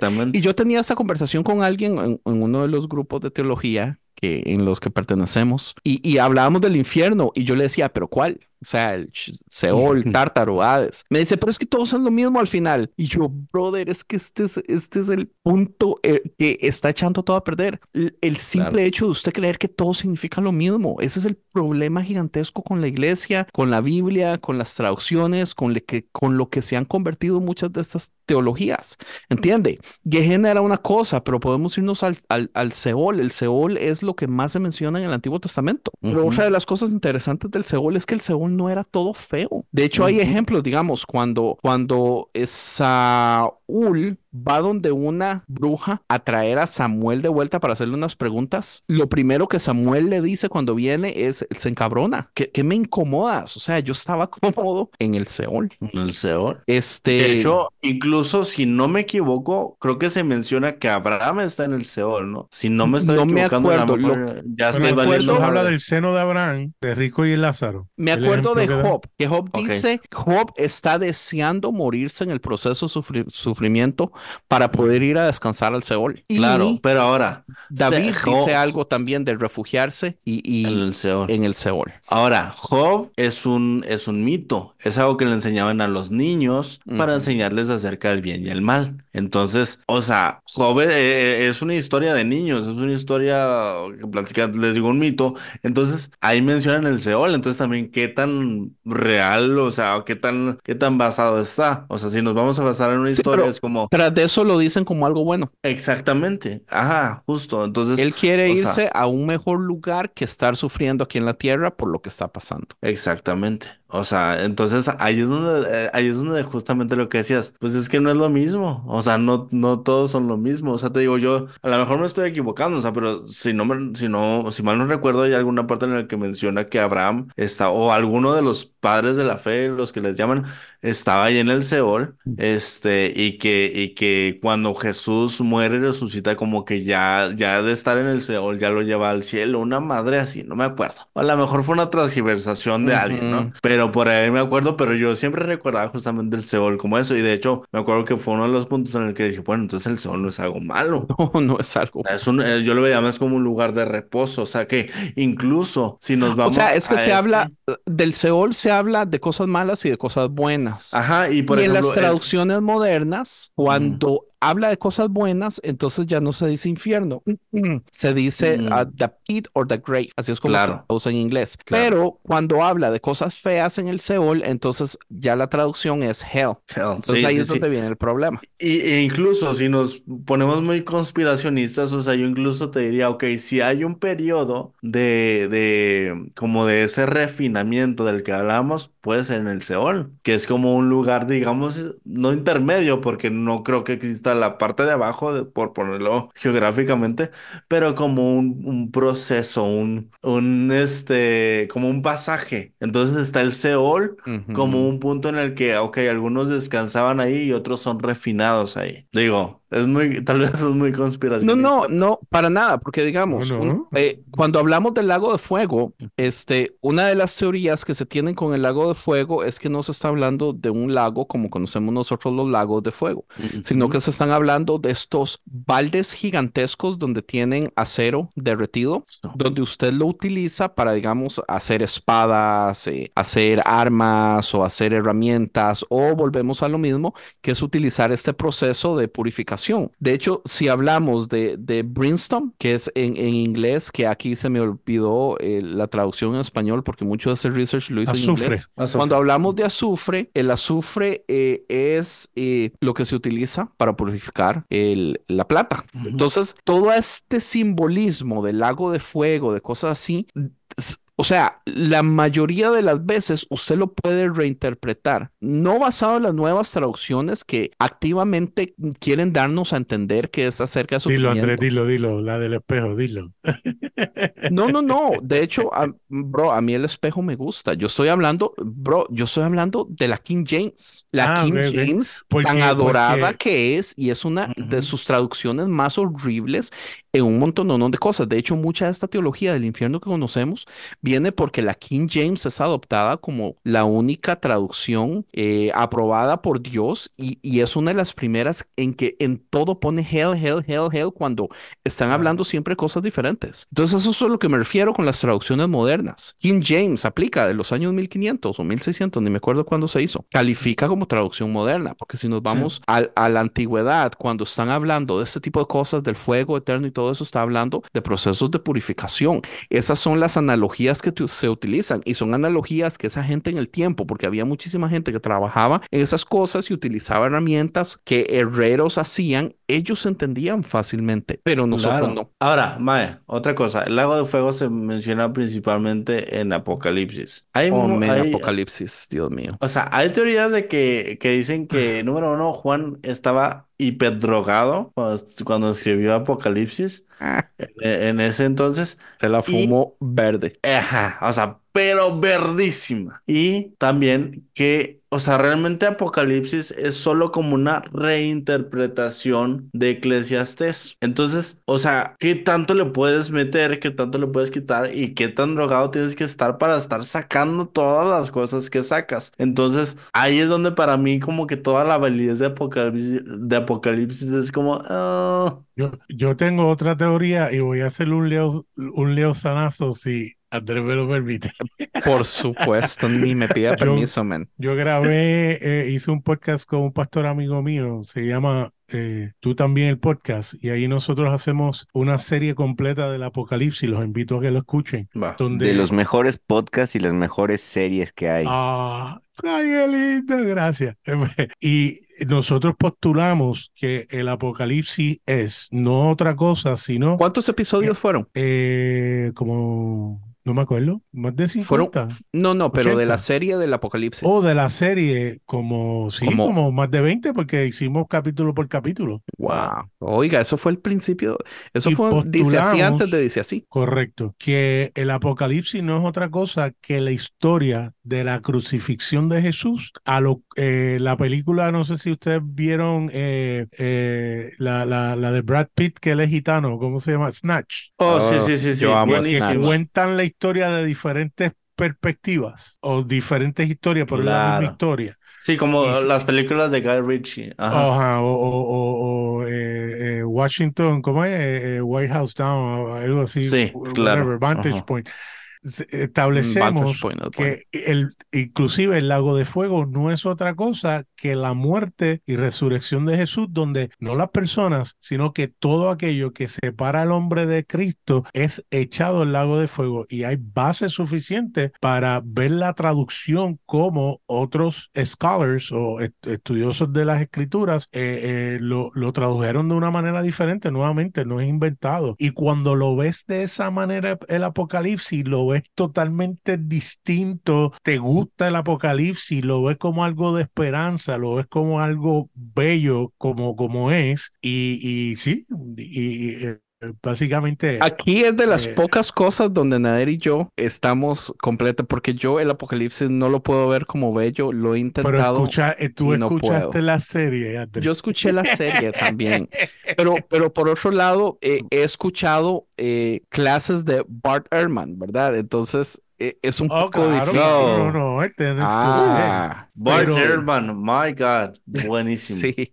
Y, y, acaba de sacarse un, o sea, su último libro es acerca del apocalipsis. Entonces, yo escucho su podcast, soy súper fan, y entonces muchos de los podcasts que ha hecho es basado en, en ese libro. Entonces, ha sacado partes de capítulos y todo eso. Entonces, uh, uy, está cañoncísimo. Y es uno de los próximos libros que me quiero leer este año, definitivamente. Eh, porque, digamos, de él tengo como cuatro que no me he leído, y me he leído como cuatro también. O sea, yo casi que los tengo todos, pero he ido poco porque siento que es muy difícil de digerir. O sea, yo me leo uno y no puedo leerme el siguiente de un solo de él porque no, no, no, meses, para digerir todo. Es un maldito genio. Es un, o sea, es- es- y es muy denso, sumamente denso. Pero digamos, para mí, eh, una de las cosas importantes con el apocalipsis es entender primero el género, ¿verdad? El, el- el género apocalíptico es un género. Entonces, como cuando estamos sí. hablando de, de ciencia ficción o fantasía, es un género. Ahora, que el libro se llame Apocalipsis en español, eh, es como que a un libro de fantasía le llamemos fantasía, ¿verdad? Pero tenemos que entender que está escrito con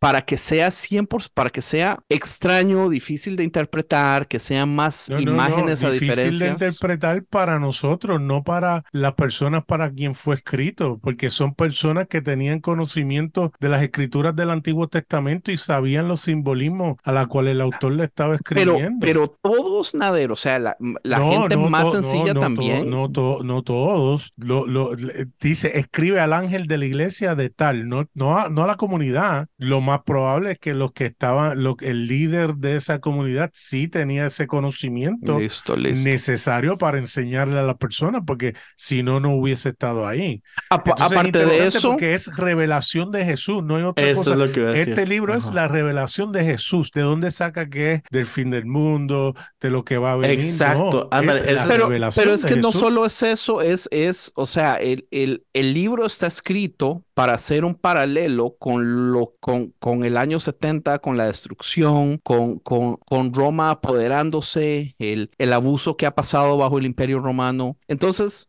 sí, tal, tal vez mi problema, mi problema es cuando se nos quiere decir que el Apocalipsis es un libro que habla del amor y el profético sacrificio escrito de amor antes de la caída de, de- de Jerusalén. cuando el libro lo único que habla es de violencia y de, y, y de todo lo que, o sea, para mí refleja más lo que Juan quería que sucediera como humano que, que lo que Dios hace. Ahora, tomando en cuenta que el género era muy popular, digamos, yo ahorita estoy trabajando en una novela de ciencia ficción y yo estoy escribiendo basado en mis escritores favoritos, entonces yo estoy copiando el modo que ellos lo hacen. Si, si mi autor favorito La fuera Ale- Ale-.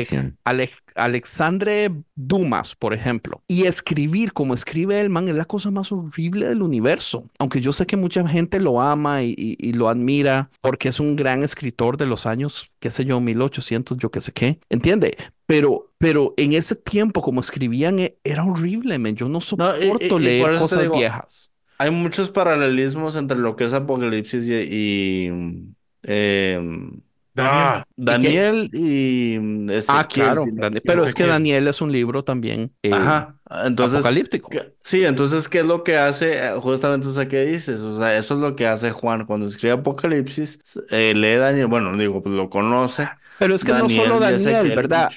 Es, es un Ezequiel, género Daniel. extremadamente popular y hay Ah, sí. montones de apocalipsis, era de su- montones ajá. de cosas. Era Él decide hacer el género. Ajá, pero qué es lo que, o sea, la, la intención, porque donde lo- justamente era, él es, empieza el libro diciendo, esta es una revelación de Jesucristo.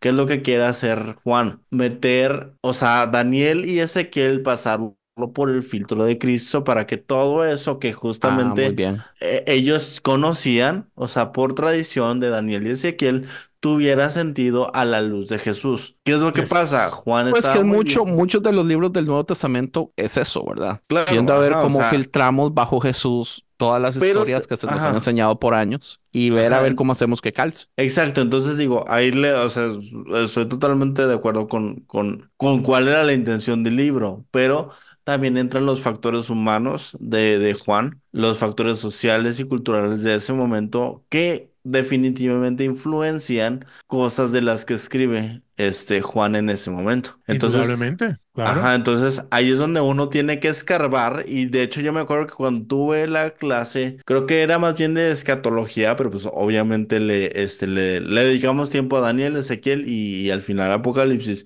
y nos dijo el maestro, si ustedes terminaron más confundidos ahora, fel- felicidades, ese es el punto de este curso. Terminar más confundidos y no saber ni qué onda, porque es, es un desmadre esto, entonces O sea, e- él nos da, aquí están todas las teorías de todo lo que creen, aquí están las bases de por qué lo creen, ya tú crees lo que quieras. Sí, pero no hecho, solo, no solo es crear lo que quieras, es hacer. Si, si, si fuera en hecho- si fuera de hecho que Juan fue el autor, que no necesariamente fue claro. ese Juan, pudo haber sido otro, y fue en la isla de Pasmo como dice el libro, ¿ustedes Ujú. piensan que si lo hubiese dicho Roma es una, una ramera o, o, o- o whatever, eh, los romanos hubiesen visto eso, lo, lo hubiesen dejado eh, enviar a, a quien le estaba escribiendo? No, tenía que ser símbolos que los otros hubiesen entendido, Claro. donde estos hubiesen leído y dice, ¿qué disparate es esto? Mira, está Claro. loco.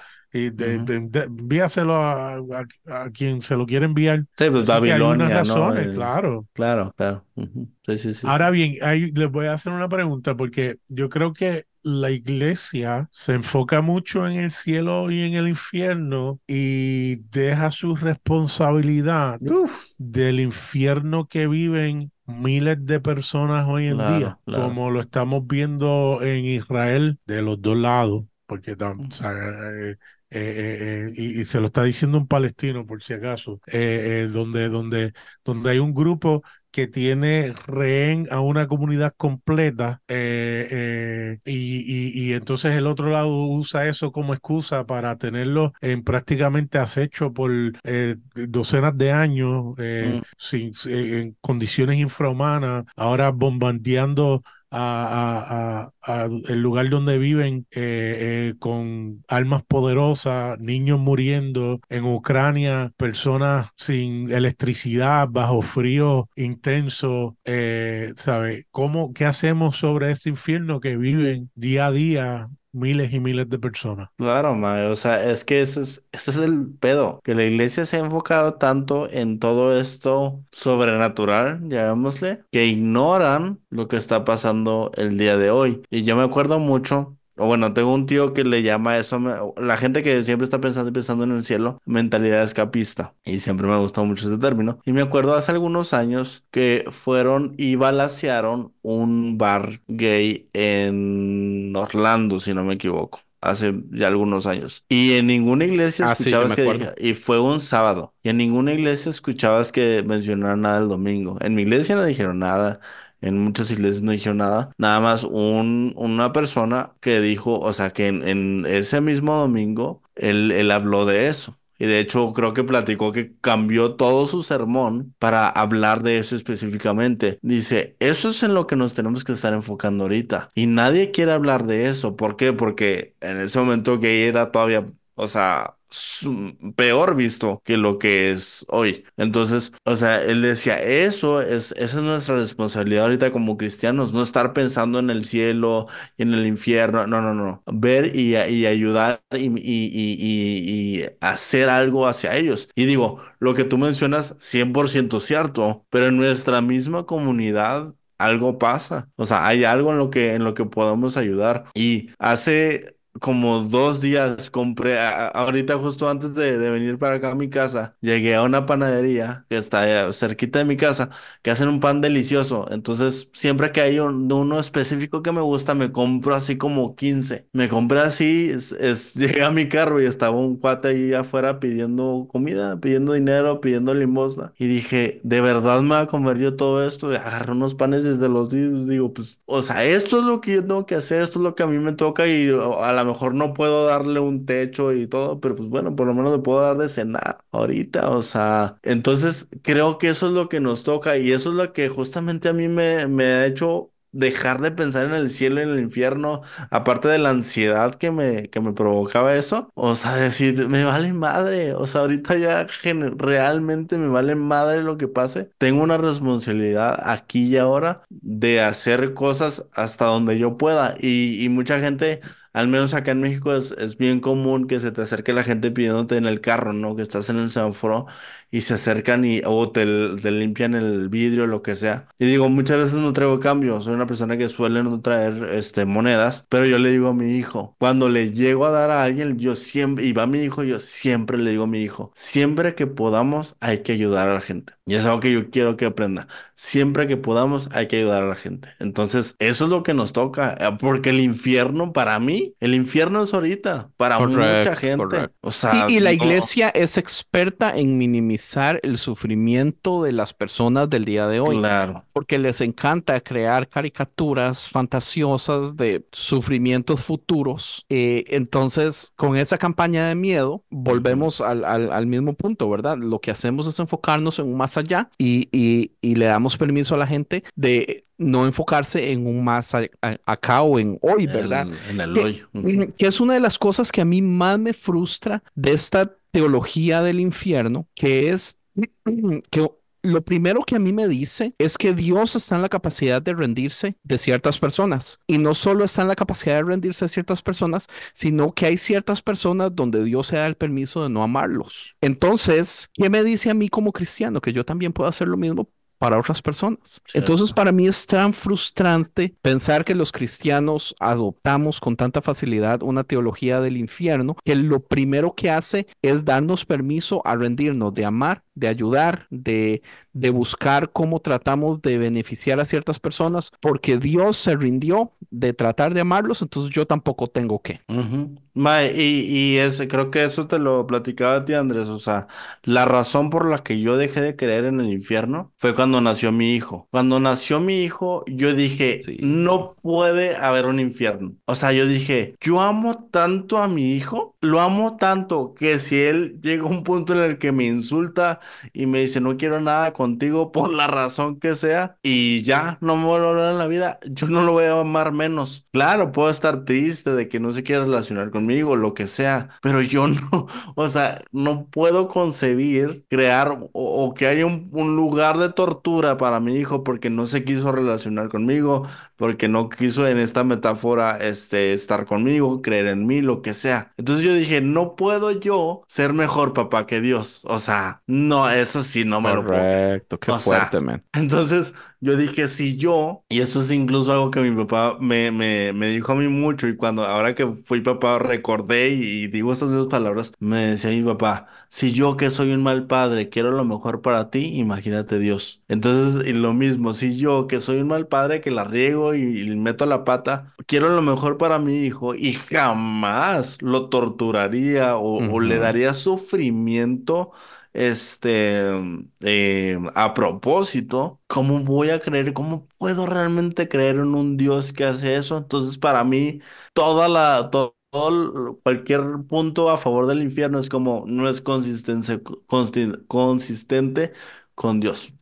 No Y, puedo lo- y creer. y los cristianos se zafan de ese argumento diciendo que no todos son hijos. Y por lo tanto, Y si me no todos son hijos, tanto, ta- pues, tantísimo. pues aquellos tienen eh, excusa para ser castigados eternamente o para Claro. eh, ser torturados. Y Andrés, eh, Y eh, para quiero- usted no hacer nada por ellos. Como no son Claro. hijos, yo no tengo ninguna responsabilidad. hay un verso obviamente que lo respalda a las iglesias, porque Jesús le dice en Juan 20, 23, a quienes ustedes perdonen los pecados les quedarán perdonados y a quienes no se los perdone les quedarán sin perdonar. O sea que Jesús le da autoridad a, a- a los discípulos para di que perdonar pecados y no perdonarlos. Y la iglesia ha tomado eso muy en serio, porque Ujú. entonces ellos determinan a quién Amo- sí eh, y a quién no. Convenientemente. Claro. El clero. David, ¿dónde estás? Para que defienda el clero. No, o sea, pero, pero es que ahí está, o sea, para mí es como, no, o sea, el, el Dios y lo que decíamos al inicio, Jesús, Dios siempre ha sido como Jesús, antes no lo sabíamos, pero ahora lo sabemos. Entonces, si Jesús realmente es como Dios, no puede haber un infierno, o sea, no lo puede haber porque Jesús llega hasta el punto de morir en la cruz. Y ahí es donde entra mi, mi, lo que yo creo de la Trinidad de decir, Jesús está con el Espíritu Santo y Dios en una comunidad perfecta y armoniosa y sale, él toma la decisión de salir de, de esa comunidad para mostrarnos lo que es esa comunidad y que podamos nosotros también poder disfrutar. Y está también muy basado en la pintura de Rublev de la Trinidad. Entonces es darnos un lugar en la mesa. O sea, Yo para soy mí... muy eh, poco culto. ¿Qué es esa pintura? Déjame la busco, aquí la tengo. Dame un segundo. Este, Ah, mira qué lindo. Ok. Yes. ¿No, no lo habías visto esta, Andrés, o sí? No. No, no la había visto. Excelente. Esta es una, es una, de hecho, que usan justamente también mucho en la iglesia ortodoxa del este. Esta es la pinta Rublev. Tiene mucho significado, los colores, las manos, todo. O sea, hay, hay quienes te lo pueden explicar muy suave. Pero esta, originalmente, cuando estaban estudiando la pintura de Rublev original, aquí abajo hay como un triángulo. Cuando lo estaban estudiando, en esta parte había este pedazos de pegamento. Empiezan a investigar y aquí había un espejo. Era una manera de Rublev decirte tú estás sentado a la mesa también. Nice. Cuando veías la pintura, Ah, había el espejo. Entonces era una manera de ti decirte tú también estás en Y la pintura estaba en alto y el espejo estaba a la dirección de la cara de un adulto. Así es, a la, a la distancia. Ajá, exactamente. Nice. Entonces, eh, de ahí, de ahí viene mucho mi, mi teología de la Trinidad también, que simple y sencillamente es una comunidad a la que Jesús, al venir a la tierra, nos da, eh, nos Nos enseña, incluye. nos incluye, ajá, nos hace un lugar en la mesa. Para mí esa es toda la Nos teología de lo que Jesús hizo. A la fiesta. Nos invita a la fiesta, a la comunidad, a la comunión, a eso. Sí, a- a- o sea, Jesús nos viene a enseñar quién es Dios y que hay un lugar en la mesa para todos. Para mí, eh, yo resumo la teología en eso. O sea, a mí, yo ya ni siquiera pienso en pecado, en infierno, no, no. Para, o sea, les digo, a mí, en lo, muy en lo personal, yo, Yo esa es la conclusión a lo que he llegado. Yo Tenemos un también. lugar Yo ya en no la pienso en mesa. pecado. Ya, ya a mí me hablan de pecado y ya para mí no tiene lógica, pero yo me empiezo a hacer preguntas como, ¿pero para usted qué significa pecado? Justo, Eh, ¿Pecado de qué? exactamente. Eh, Pecado de qué, ¿Fallándole pecado a quién? por. ¿Fallándole a Dios? ¿Fallándole a una Exacto, persona? ¿Fallándose exacto. a usted mismo? Porque igual, Mae, o sea, tus hijos hacen algo que a lo mejor les dijiste que no, ¿los vas a echar de tu casa? No. Si mi hijo va caminando hacia un freeway donde los carros van a 80 millas por hora, yo voy a hacer todo lo posible por pararlos. Yo no los voy a dejar que se metan y voy a decir, bueno, ellos tenían que aprender. Exactamente. Y que that.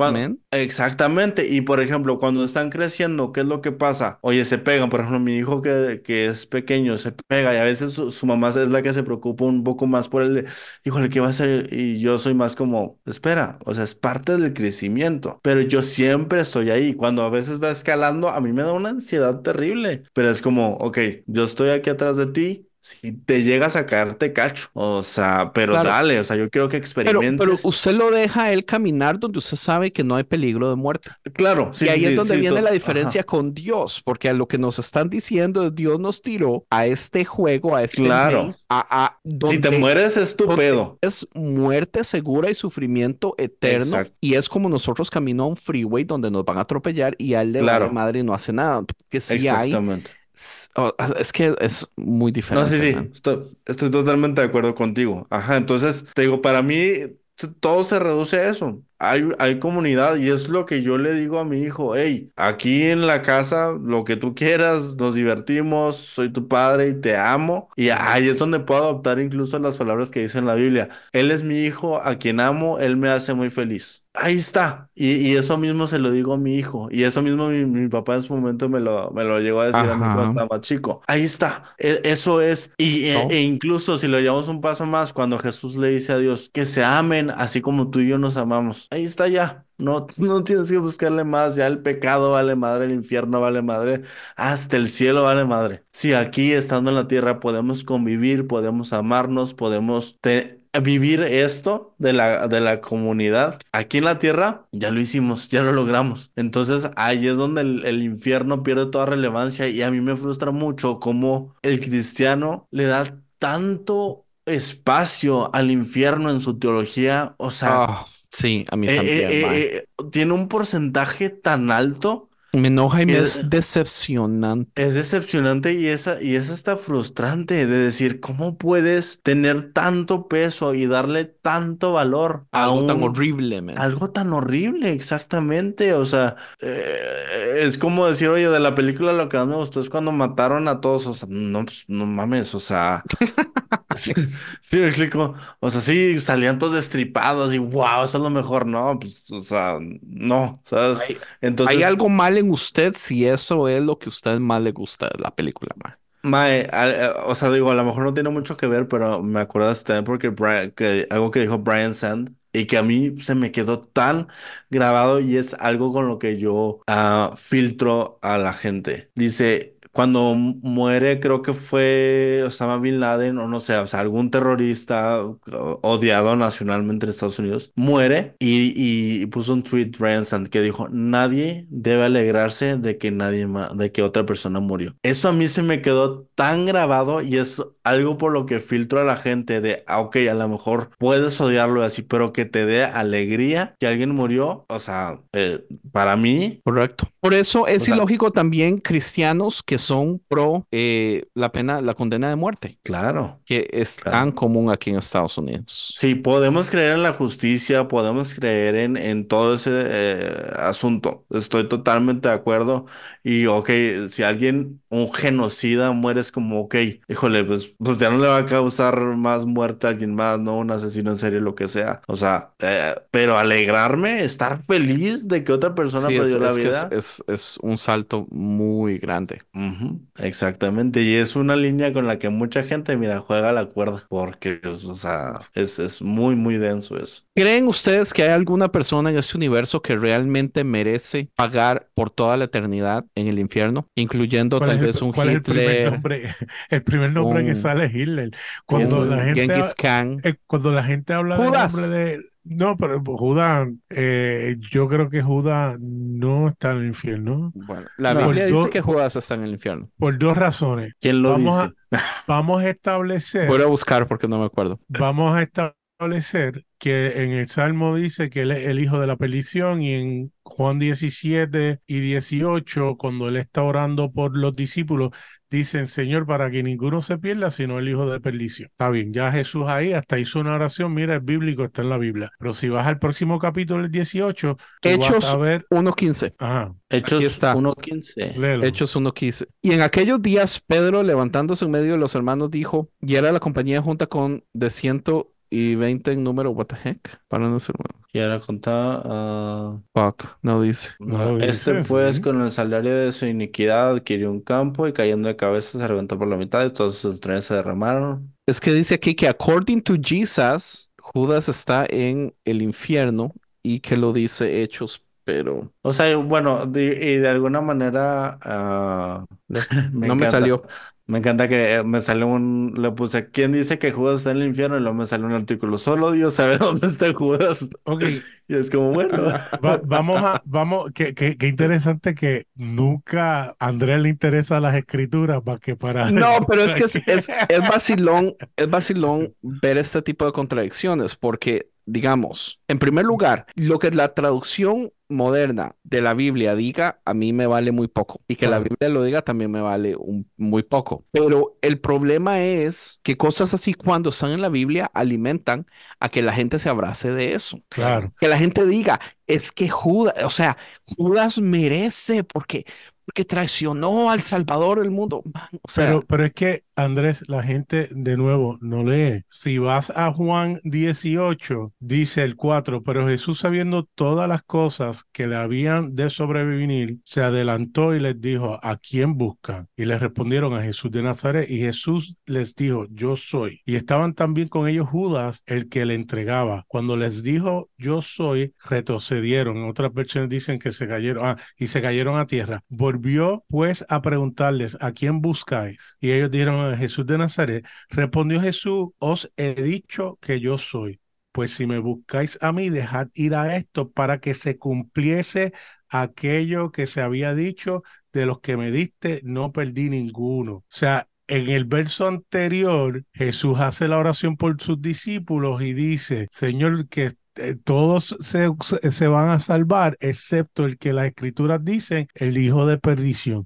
Así que está hablando claro que es muerte física en ese momento por el acto que hizo Judas, no un acto de eternidad. Y si eres Mm. tradicionalista en cuanto a que Judas se fue al infierno, pues tienes un problema cuando tú predicas que él fue a lo más profundo de, de la tierra y llevó cautivo la cautividad, porque tenemos que asumir que Jesús muere antes que Jesús es resucitado, eh, muerto y resucitado, y cuando Jesús entonces eh, va a, al Seol y dice, aquí está la luz del mundo y le arrebata las llaves del Hades, pues entonces Judas está entre eso y tiene una oportunidad como la tuvo Mm, todos los otros. Lo que usted no sabe. Nader, es que Jesús le dijo al, al, al ladrón, le dijo, hoy vas a estar conmigo en el paraíso. Y Ajá. nos hicieron creer que Jesús fue al infierno, pero el man no quiso y se fue al paraíso con el ladrón. Mm.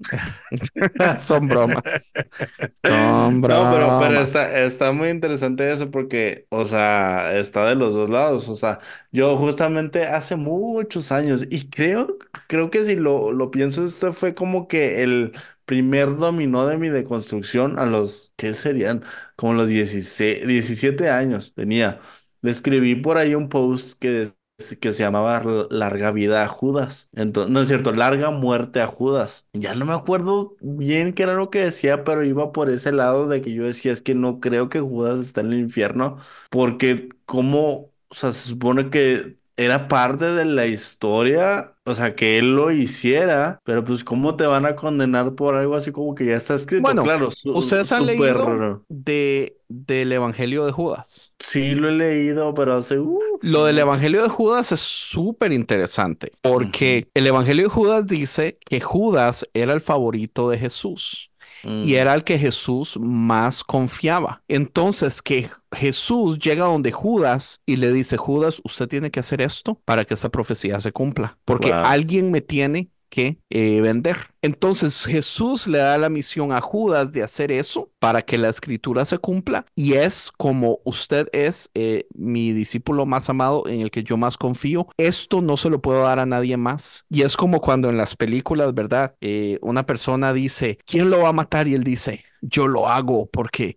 eh, yo lo amé por mucho tiempo, lo ayudé o fuimos amigos y al final de la película él fue el que lo traiciona, él dice, yo tengo que hacerlo. claro. La misma historia. Y, y estamos hablando Wow. que es un evangelio escrito hace cientos de cientos de cientos de cientos de años, ¿verdad? Ujú. Pero ese es el asunto. Lo interesante es que nos dan a Judas como el superhéroe, como el que hizo lo que Jesús sabía que nadie más iba a poder hacer. Ujú. Y él Lo lo que hizo- Pedro no hubiera hecho ni... Nadie lo hubiera hecho. pedo. Pero es que Jesús sabía que se tenía que hacer y el único que confió era en Judas. Wow. Súper interesante, man. Es muy interesante. Ujú, Sí. Pero no está en el infierno, porque el infierno no existe. Entonces... No está en el infierno porque el infierno no existe. Exacto. Que a- Ahí ahora, está el bulto.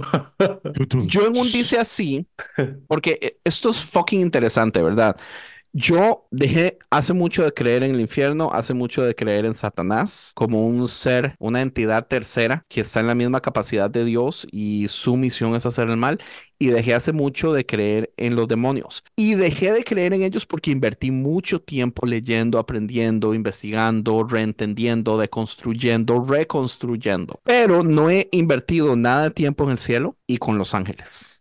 Y bueno, y Dios, ¿verdad? Este, me siento hipócrita de que a mí me dicen, ¿usted cree en el infierno? No. ¿Cree en el cielo? Uh, no sé qué creer del cielo. Porque esa es mi respuesta, no sé qué creer del cielo. ¿Creen los demonios? No, es una estupidez. O sea, sí creo que existen cosas que a uno lo atan y todo eso. O sea, es, que cambio mis definiciones, ¿verdad? Para mí un demonio Claro. no es una entidad espiritual con personalidad y carácter que vive en el infierno, que fue separada de todos los ángeles hace millones o billones de años y que tiene una misión y que se reúne con Satanás todos los lunes a las 7 de la mañana. No, pero sí Hasta creo. los demonios madrugan ¿eh? a las 7 de la mañana. Pobres, man.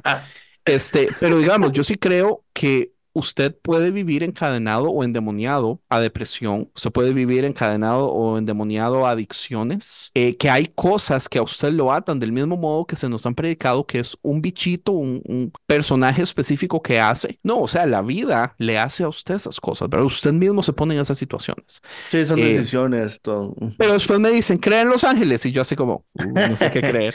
No, pero yo creo, no creo que sea hipócrita, digo, porque mencionas esa palabra. No creo que sea hipócrita, creo que eh, hay cosas más importantes por deconstruir y hay ciertos caminos. O sea, creo que sería raro, Qué buen punto. incluso, o sea, como que empezar a ver qué creo del cielo y el infierno dejarlo como que intacto de que sí existe el infierno. O sea, creo que la deconstrucción por el, por el mismo, am, digamos, ah, como la fuerza que tiene, creo que va mucho por primero empezar a escarbar y quitar todo lo malo, todo lo negativo, todo lo que nos han enseñado. O sea, que, que va por el lado negativo. Entonces, creo que por eso es, es más tendencia. O sea, creo que vamos a ver más en gente que, que ha deconstruido, que va primero quitando lo que es la culpa, el infierno, todo eso. ¿Por qué? Porque son las cosas nocivas, porque a final de cuentas son las Nocivo, cosas que- correcto. Ah, para mí dejar de creer en el infierno me hace dormir mejor. O sea, yo, yo tengo más paz.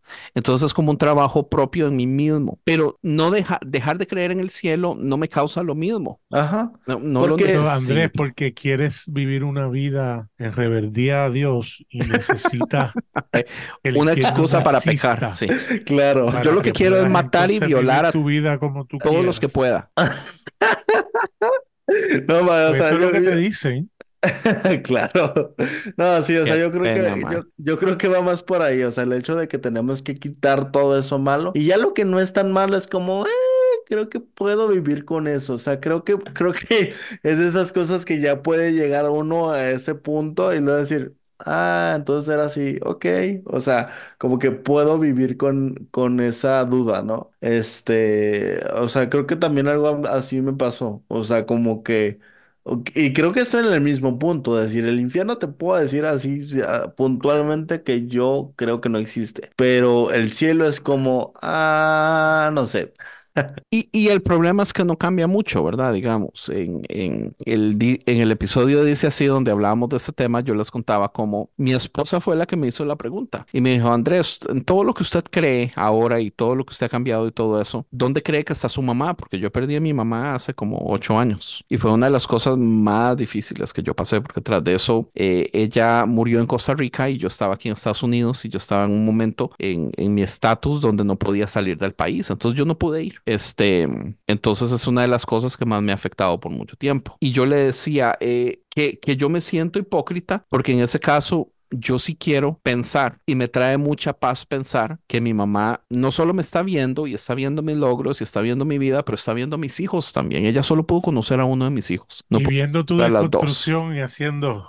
no, porque vieras que eso, eso es algo muy interesante. Y, y esa es otra cosa que yo hablaba con mi esposa. Mi mamá, de hecho, yo creo que fue uno de los primeros ejemplos de construcción que yo vi, que fue como un tipo de construcción. Y estamos hablando de los años 2001, 2002. Tú me dijiste que ella tenía una librería cristiana, ¿verdad? Ella tenía una librería cristiana. Por eso, te garantizo que por eso ella tenía acceso a información que pocas personas tenían, Sí. definitivamente. Y yo estoy casi seguro que ella fue una, que, que de hecho yo ahorita puedo ver cosas que ella decía, que ella comentaba, que a veces medio me intentaba decir, pero no me decía del todo. Y yo decía, ah, esto era mi mamá en, en deconstrucción, sin ella poder poner en palabras qué estaba sucediendo en ella y sin Claro. querer embarrarme seguro en un montón de cosas, porque le aseguro que había mucha culpa- culpabilidad en ella, en seguro estar haciéndose muchas de esas preguntas. Entonces es, es interesante ese lado. Oye, quiero dar otra definición que no la tocamos del infierno que la da Stephen Colbert. No sé si ustedes saben quién es, el Sí, Late Night Show,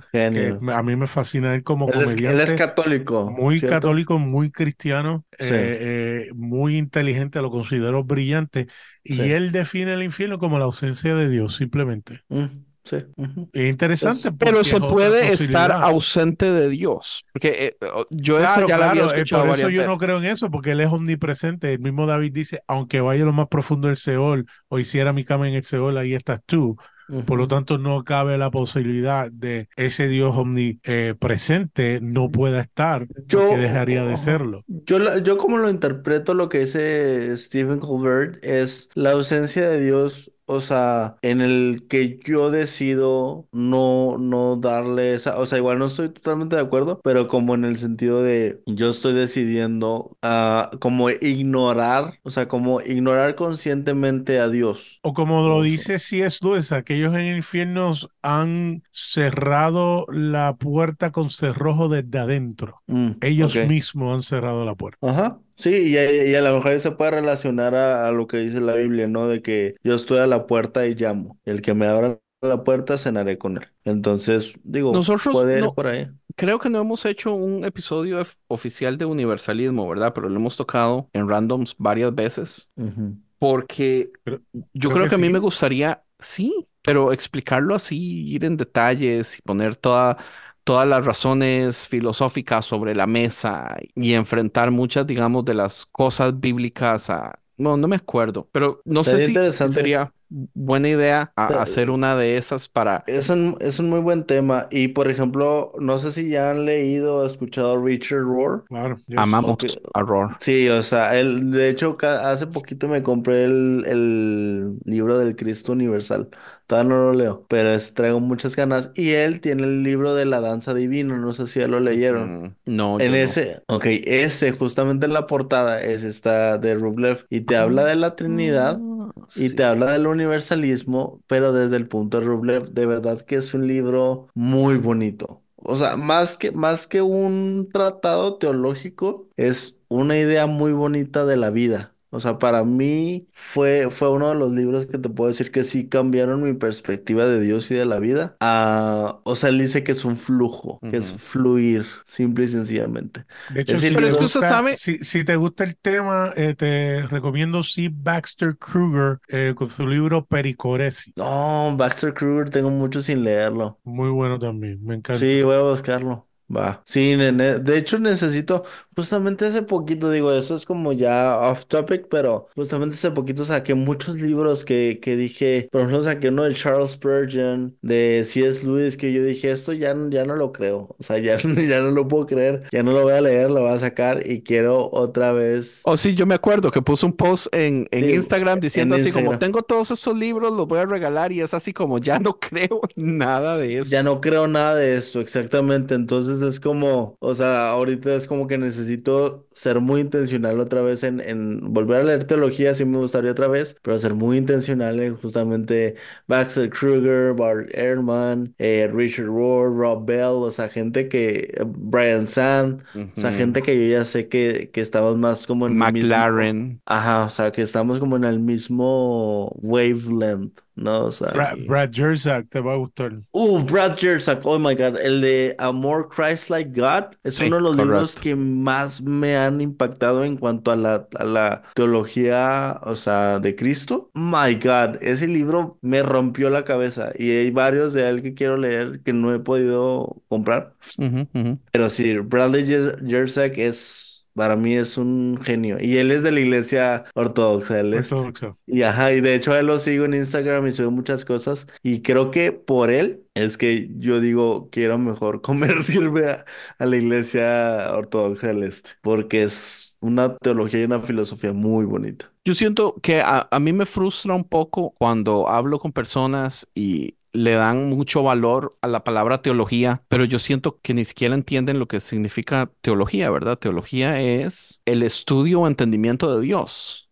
pero quieren ponerlo en una cajita Exacto. y quieren tratar de metérselo o, o dividirlo en ramas donde tal padre tenía tal teología y solo existen este tipo de los padres de la fe y es así como, brother, o sea, todos podemos hacer teología y usted hace de su teología personal, usted oyente, usted Steve, eh, o sea, usted hace lo que le da la gana porque usted estudia a Dios desde, desde lo que usted sabe, desde lo que usted conoce, desde lo que ha leído, o sea, su imagen de Dios jamás va a ser la imagen que tenía Agustín o Constantino. Por más que usted se lea lo- todos los libros de Agustín y haga su vida estudiar a Agustín, su imagen es solo su, su teología es solo suya. Entonces, fuck, ¿por qué no, qué nos complicamos tanto? O sea, qué tan Claro. difícil es entender que lo que yo entiendo de Dios y, y, y Lo, lo- lo que pasa, Andrés, es que muchas veces uno tiene una idea y hay autores que te ayudan a entender lo que tú mismo quizás eh, lo tienes, pero lo tienes como desorganizado, lo tienes Claro. y, y ellos te ayudan a, a, ah, mira, ok. Bueno, digamos, a- muchas de las ideas del universalismo que yo tengo la- las, las agarré de Jersak, las agarré de David Bentley Hart y todo eso. Pero yo no puedo Mm. decir que mi teología es la de David Bentley Hart, ¿verdad? O sea, porque ese man es un genio y yo nunca voy a llegar a su nivel. Pero yo adopto cosas para mi teología de muchísimas personas. Y hay personas que me ayudan a ver ciertas cosas de modos especiales y, y eso yo lo adopto. Digamos, el Cristo Universal, cuando el principio de ese libro él empieza a hablar acerca de cómo la perrita que él tuvo por tantos años y tanto amó, para él es Cristo. Y, y es de esto yo me he agarrado fuertemente para toda la idea de que, de que yo soy Cristo también, usted es Cristo también, ¿entiende? Vivimos en una lucha eterna por entrar en el estado de Cristo y no entrar en el estado de Satán y que todos tenemos la capacidad de ser o Cristos o Satanes en todos los momentos y que eh, nuestra vida tiene que ser luchar por siempre, tratar de ser Cristos. Eh, pero eso no quiere decir que mi teología es la de Richard Rohr, por más que yo quisiera también, porque ese man es otro genio y yo no estoy a la capacidad, pero yo agarro lo que veo bueno de todo. Eh, Ahor- Ahorita que, que mencionabas eso, o sea, de, de um, ¿cómo se dice? Como clasificar o poner una caja. Teología es esto. Um, uno de mis teólogos slash filósofos favoritos, David Dark, ah, de hecho, él, él, él enseña... ya me compré el libro que usted me dijo y no me lo he empezado, mae. Uf, uf, uf, uf, buenísimo libro. Él enseña en una universidad una clase en la que hablan de la ciencia ficción, exclusivamente de ciencia ficción. Entonces, ese, ese man tiene una manera de pensar increíble. Y en el libro, justamente ese que te recomendé, Andrés, Life's too short to pretend you're not religious. La vida es muy corta para pretender que no es religioso. Él dice eso, la religión es nuestra forma de vivir. La religión no está limitada a algo divino, a algo sacro, a ciertos rituales y tradiciones. No, la religión es todo lo que tú haces. Él decía, religión es cómo reaccionas cuando alguien se te mete en el tráfico. Tu reacción gutural se le llama, ¿verdad? O sea, esa reacción, esa es tu religión. Pero no, pero lo hemos, lo hemos querido justamente, este, encapsular a que religión se trata siempre de Dios. Y no, o sea, de, de ese libro me dice este tatuaje que tengo aquí, que dice Never Not Worshipping. Porque él habla de que siempre estamos adorando a algo o a alguien, pero siempre hay algo que es el objeto de nuestra adoración. Hay veces que puede ser Dios mismo, pero no siempre lo es. Entonces es muy interesante ese libro. es Oiga, uno de los y, digamos, digamos que para. Nader es su esposa, Ujú. Que para usted y para mí son nuestros hijos. O sea, ¿es solo porque no es Dios ya malo? Yo No. tampoco creo eso. No, no, o sea, porque adoración es a lo que le dedicas tiempo en tu, en tu mente, tiempo de tu vida. Estás dando un acto de adoración hacia eso. E igual, la adoración no es algo sacro, sino es algo de, es algo muy del ser humano. Entonces, De hecho, justamente- eh, eh, esa definición de adoración de un Dios que está lejos y nosotros eh, eh, levantar nuestros ojos, mirar arriba, eran cultos paganos que fueron adoptados. Claro. si, si, si entendemos que Dios está en nosotros, eh, o sea, no tenemos que estar invitándolo a que venga, que vaya. O sea, Exactamente. eh, eh, simplemente vivimos y disfrutamos O, en su o pidiéndole al pastor día. por nosotros, porque el Claro, pastor claro. tiene a Dios cerca. Entonces Claro. uno viene y dice un- un- una herejía como cuando Jesús se, se eh, cuando Dios crea el hombre y usa la palabra barak,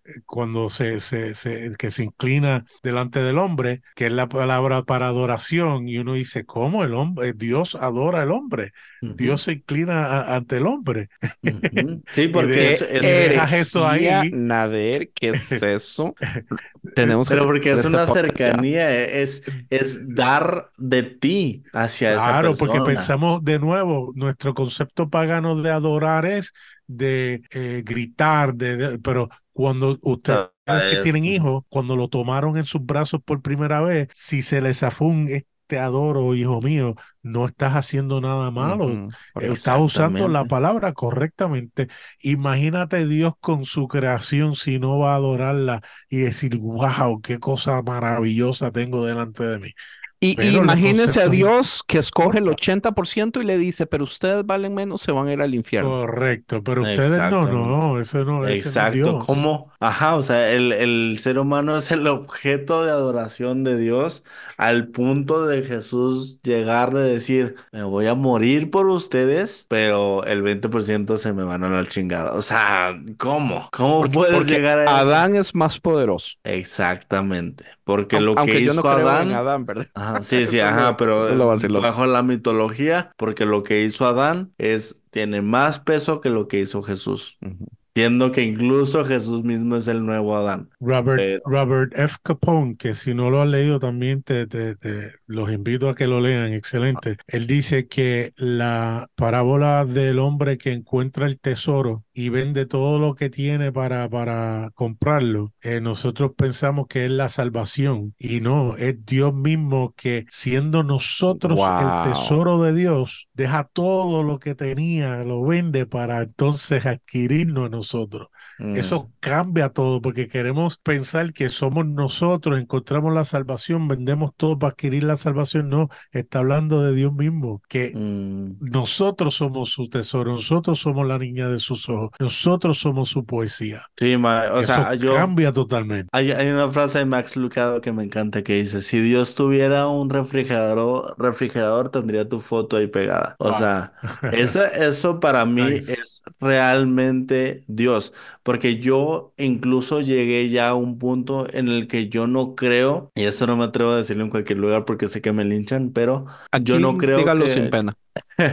Sí, por eso sé que aquí lo puedo decir. Ah, yo no creo que Jesús vino a morir por nuestros pecados como para reconciliarnos con Dios, sino que Jesús vino a morir para mostrar a que, hasta qué punto puede llegar el amor de. Dios. ¿Cuánto nos ama? William.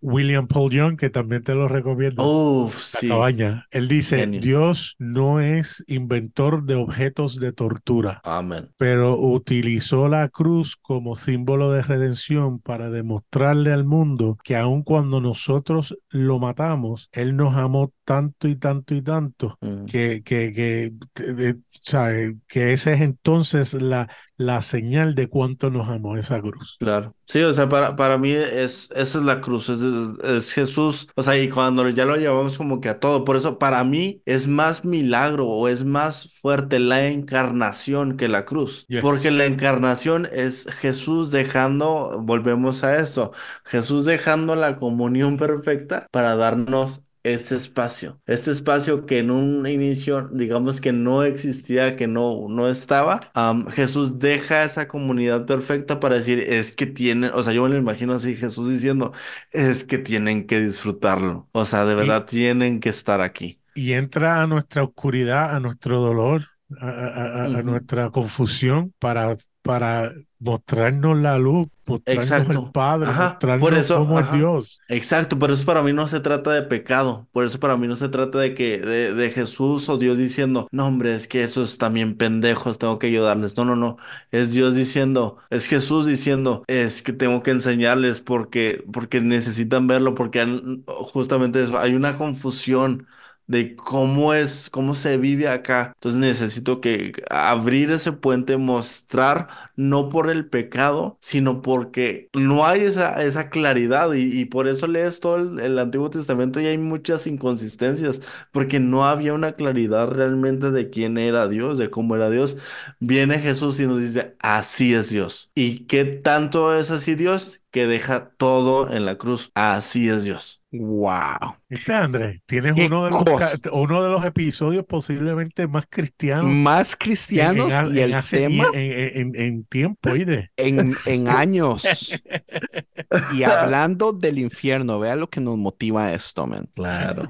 Yo pienso que, di, yo, yo pienso que ya dijimos todo. Podríamos entrar en, en palabras finales y tal vez yo quisiera empezar por esto mismo, porque eh, es interesante con la facilidad que se pueden señalar motivaciones. Este, usualmente lo primero que se dice cuando alguien está luchando con la idea del infierno es esto, oh, pecado. Ah, es que usted quiere ver a ver cómo hace las cosas malas y que no hayan consecuencias y que haya. Y es así como, man, qué, qué, qué triste que usted Pero crea que sabes- se limite a esto, man. ¿Sabes cómo yo le cambiaba la, eso a la gente? Yo le preguntaba, si tú supieras que el infierno no existe o que tu salvación fuera segura, en ese caso cuando yo hablaba de la seguridad de salvación, ¿cómo tú quisieras vivir la vida? Y tú ves que empiezan a, eh, mm, ah, porque no tienen una respuesta, porque lo único que los impidía a ellos Es vivir miedo. correctamente, entre comillas, era el, te- el terror o el miedo a, sufrir para Porque para siempre fue una propaganda de miedo, correcto. Claro. Y, Claro. y en este momento, y eso es algo que mi esposa y yo también hemos estado hablando, eh, ya mis hijas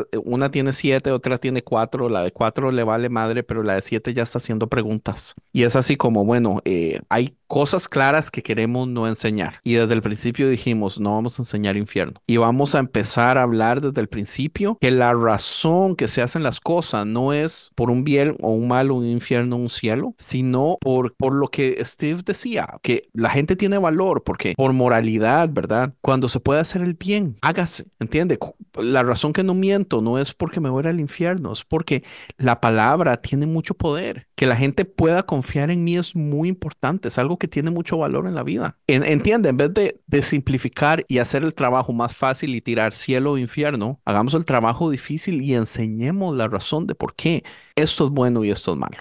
Eh, y sí, y, y, la verdad es que muchas de estas cosas vienen por una muy buena motivación. O sea, a mí me da tristeza con la facilidad que a la gente no se le ha enseñado lo correcto por, por utilizando propagandas de miedo y, y, pasan años y la gente en realidad no sabe lo que es bueno. ¿Entiende? Cuando uno fácilmente podría decirle, eh, está en su corazón matar y violar a las personas, nadie tiene eso, ¿entiende? Pero ellos no lo entienden porque se les ha enseñado por años que la única razón que usted no piensa cosas malas es porque usted tiene Cristo en su corazón y no porque es que la verdad es que todos los humanos son buenos. Nosotros tendemos más de la mitad, más del 51%. Yo soy de, de esa minoría que ha sido un debate por años. Para mí la gente es buena y son situaciones y circunstancias difíciles que hacen que muchas personas hagan cosas malas.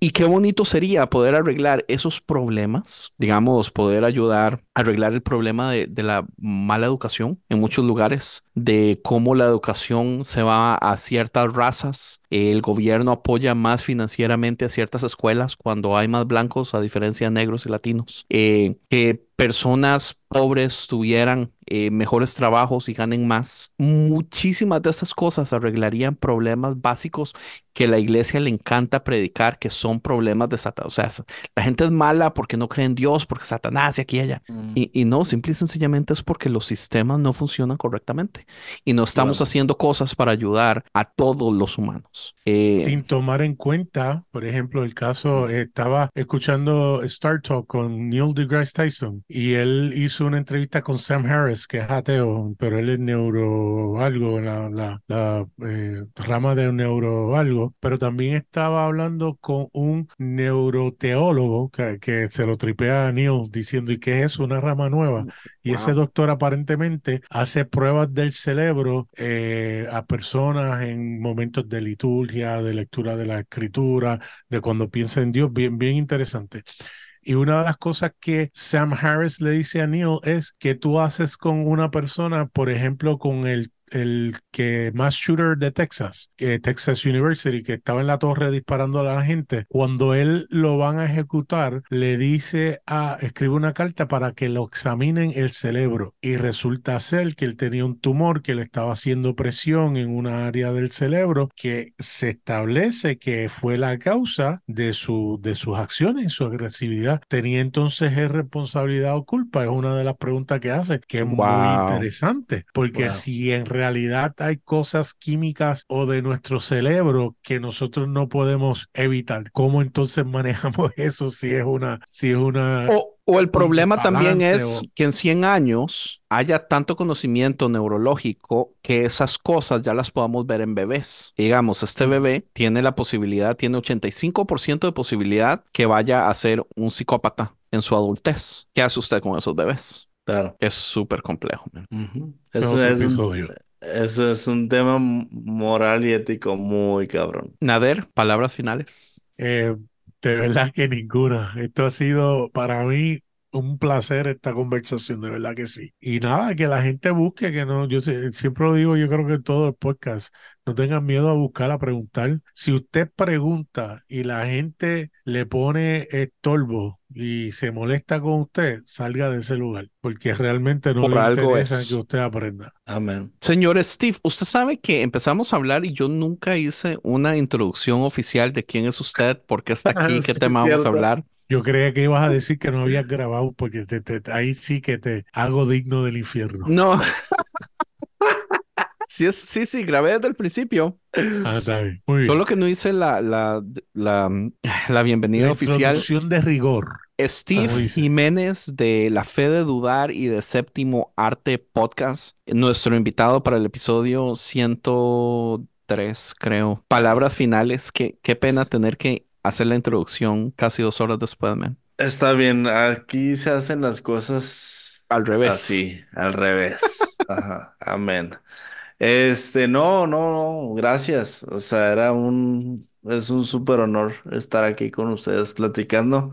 Este, tenía mucho que no hablaba tan extensamente de teología, entonces me gustó mucho. O sea, sigue siendo un tema que es relevante, es importante para mí y creo que es importante hablarlo en estos círculos con amigos, con personas con las que a lo mejor no estamos 100% de acuerdo en todo, pero creo que son más puntos en los que estamos de acuerdo en los que no, entonces se puede a uno hablar y se puede uno expresar más libremente. Entonces, no, pues gracias. O sea, me la pasé bien chido, la neta. Qué genial, man. Este, Steve, ¿dónde lo podemos encontrar? Redes sociales, eh, explíquenos sus dos podcasts. Voy a empezar. Primero que nada está Séptimo Arte. Este, que, que han estado Steve, ¿y cómo se llama tu co-host en Séptimo Arte? El Séptimo Arte tengo el mejor co-host que cualquiera pudiera desear. Este, el señor Andrés Marín. Am, no, la verdad es que me han estado gustando un chorro. Yo, yo sí soy de que los grabamos, los subimos y los escucho ese mismo día. Y no, hombre, han estado bien buenos. Y, híjole, ah, es que, es que los que siguen, o sea, yo estoy súper ansioso por todos los que, porque ya tenemos planeado como tres y estoy así que, que ya sean. Am, Y es que desde que entonces- volvimos, o sea, de, al principio era hablemos de la película, pero ahorita indiscutiblemente no podemos hablar de política, de ideologías, eh, hablamos de feminismo la vez pasada con Barbie, Sí. hablamos de la guerra, de, del capitalismo, de cómo es un sistema económico, la guerra, porque alimenta eh, ciertas personas y ciertos ideales capitalistas. Y yo así como, ¿de dónde salió esto? Pero salió tan orgánico que a mí me encantó, Sí, la verdad. justo. Sí, es lo que me, me ha gustado muchísimo. O sea, han estado bien orgánicas las pláticas, hablando de películas y todo, pero que nos lleva, y creo que es lo que nos caracteriza a, a ti y a mí, Andrés. Sí, Como sí, que somos correcto. muy, vamos muy para allá. O sea, no, no es el típico podcast de películas que, ah, sí, tal cosa, y esta cámara, y no, no, no. O sea, sí hablamos de todo eso, pero luego vamos más y más y más y más. Sí, lo llevamos Es un muy más interesante. allá. Así es. Entonces, am, pues eso, y, y está la fe de dudar también, que es bien chistoso porque, o sea, yo grabo, o sea, bueno, grabé uno, luego es como que tengo que seguir grabando. Y luego me pongo, me ocupo en mi vida y se me va la onda, y luego me escribe Andrés por cualquier cosa o que no me manda un meme, y es como mi reminder de que tengo que grabar. Entonces, este, o sea, Andrés es el que me mantiene anclado a los podcasts. Entonces, am, para cuando salga esto, muy probablemente ya va a salir o estará por salir el siguiente podcast, que solo voy a decir aquí el nombre, que se llama Esta culpa no es mía. Y ya, ya les hablaré más, más de eso. Este, pero ahí va a estar. Y en redes sociales me pueden encontrar como eh, es mi cuenta de música que se llama Another Steve que ahí va a estar saliendo música. am, y le vamos a estar. Correcto, correcto. Quería también que mencionara la música. Este es vacilón porque varias personas me dicen así que, que eh, cuando yo los contacto sienten presión de lo del podcasting y a veces me siento mal, pero a mí me motiva mucho, digamos. eh, Steve, cuando dejó de hacer su podcast todo ese tiempo, brother, hizo falta. Ese último episodio que salió, oh, man, a mí me llegó un montón, un montón, no, no. Eh, y entonces, pues sí, igual, yo soy de los que siempre ando diciendo que salgan cuando salgan. Eh, si usted Claro. quiere que salgan toda la semana, más rápido se desanima cuando se da cuenta que no salen toda la semana. Así que salgan cuando salgan, pero, Sí. pero que salgan. Sí, no, no, y, y- y te puedo decir que no lo siento como presión, pero es como que mi reminder de que, oh, sí es cierto, tengo que hacerlo el podcast, o sea, porque luego ando así y luego ando a gorro y la semana pasada ni siquiera pude ir al gimnasio y estoy como, ah, así, entonces Sí, como que, me da el, me da- más que, ¿sabes qué? Más que presión me da motivación, Uf, De- a- a- al menos emoción, eh, eso, es, eso es lo que yo siento, es motivación de decir, ah, o sea, hay muchas cosas que quiero decir. Tengo que hacerme ese tiempo para hacerlo porque realmente quiero hacerlo. Pura vida, mae. Ya. Este, y esta fue la conversación del infierno. Yo me, me extraña mucho que hayamos durado más de 100 episodios en oficialmente hablar del infierno, aunque se ha tocado montones de veces durante estos casi 7 años, pero nunca en un episodio específico. Y yo siento que este se hizo un excelente trabajo. Haber terminado con tanto amor y con tanta, no sé, con tanta esperanza y todo, no me lo esperaba, pero me encantó más. Eh, Steve, Nader, thank you so much. Rick se nos tuvo, se- se- llegó el coco y se lo, se lo robó a medio camino. Eh, nos hiciste falta, man, pero thank you so much y hasta la próxima. Pura vida. Hasta la próxima.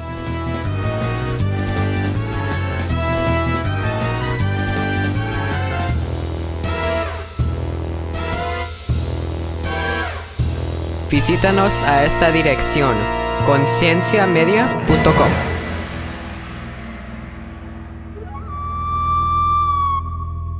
Dime una cosa, ¿qué es más divertido? ¿Escuchar a un pastor hablar de la Biblia o hablar de la Biblia con seis amigos mientras toman vino y pelean y se ofenden los unos a los otros por sus interpretaciones bíblicas? Si tú eres como yo, dice así el podcast es para ti. Pero Jesús va más allá de lo, del Mesías en sí. Jesús eh, es Dios en la tierra. Pero lo interesante es Jano, que si- siendo Dios en la tierra, jamás dijo, háganme un altar. La meta del libro de Marcos es ver cómo hago yo para convencer a las personas de que este Jesús, que no califica como Mesías basado en todo lo que nosotros creemos que necesitamos como Mesías, sí es realmente el Mesías. Porque sin un Jesús que nos identifiquemos, no podemos tener el peso del mensaje como tal. Son las Yo no sé si historias y creo eso. anécdotas.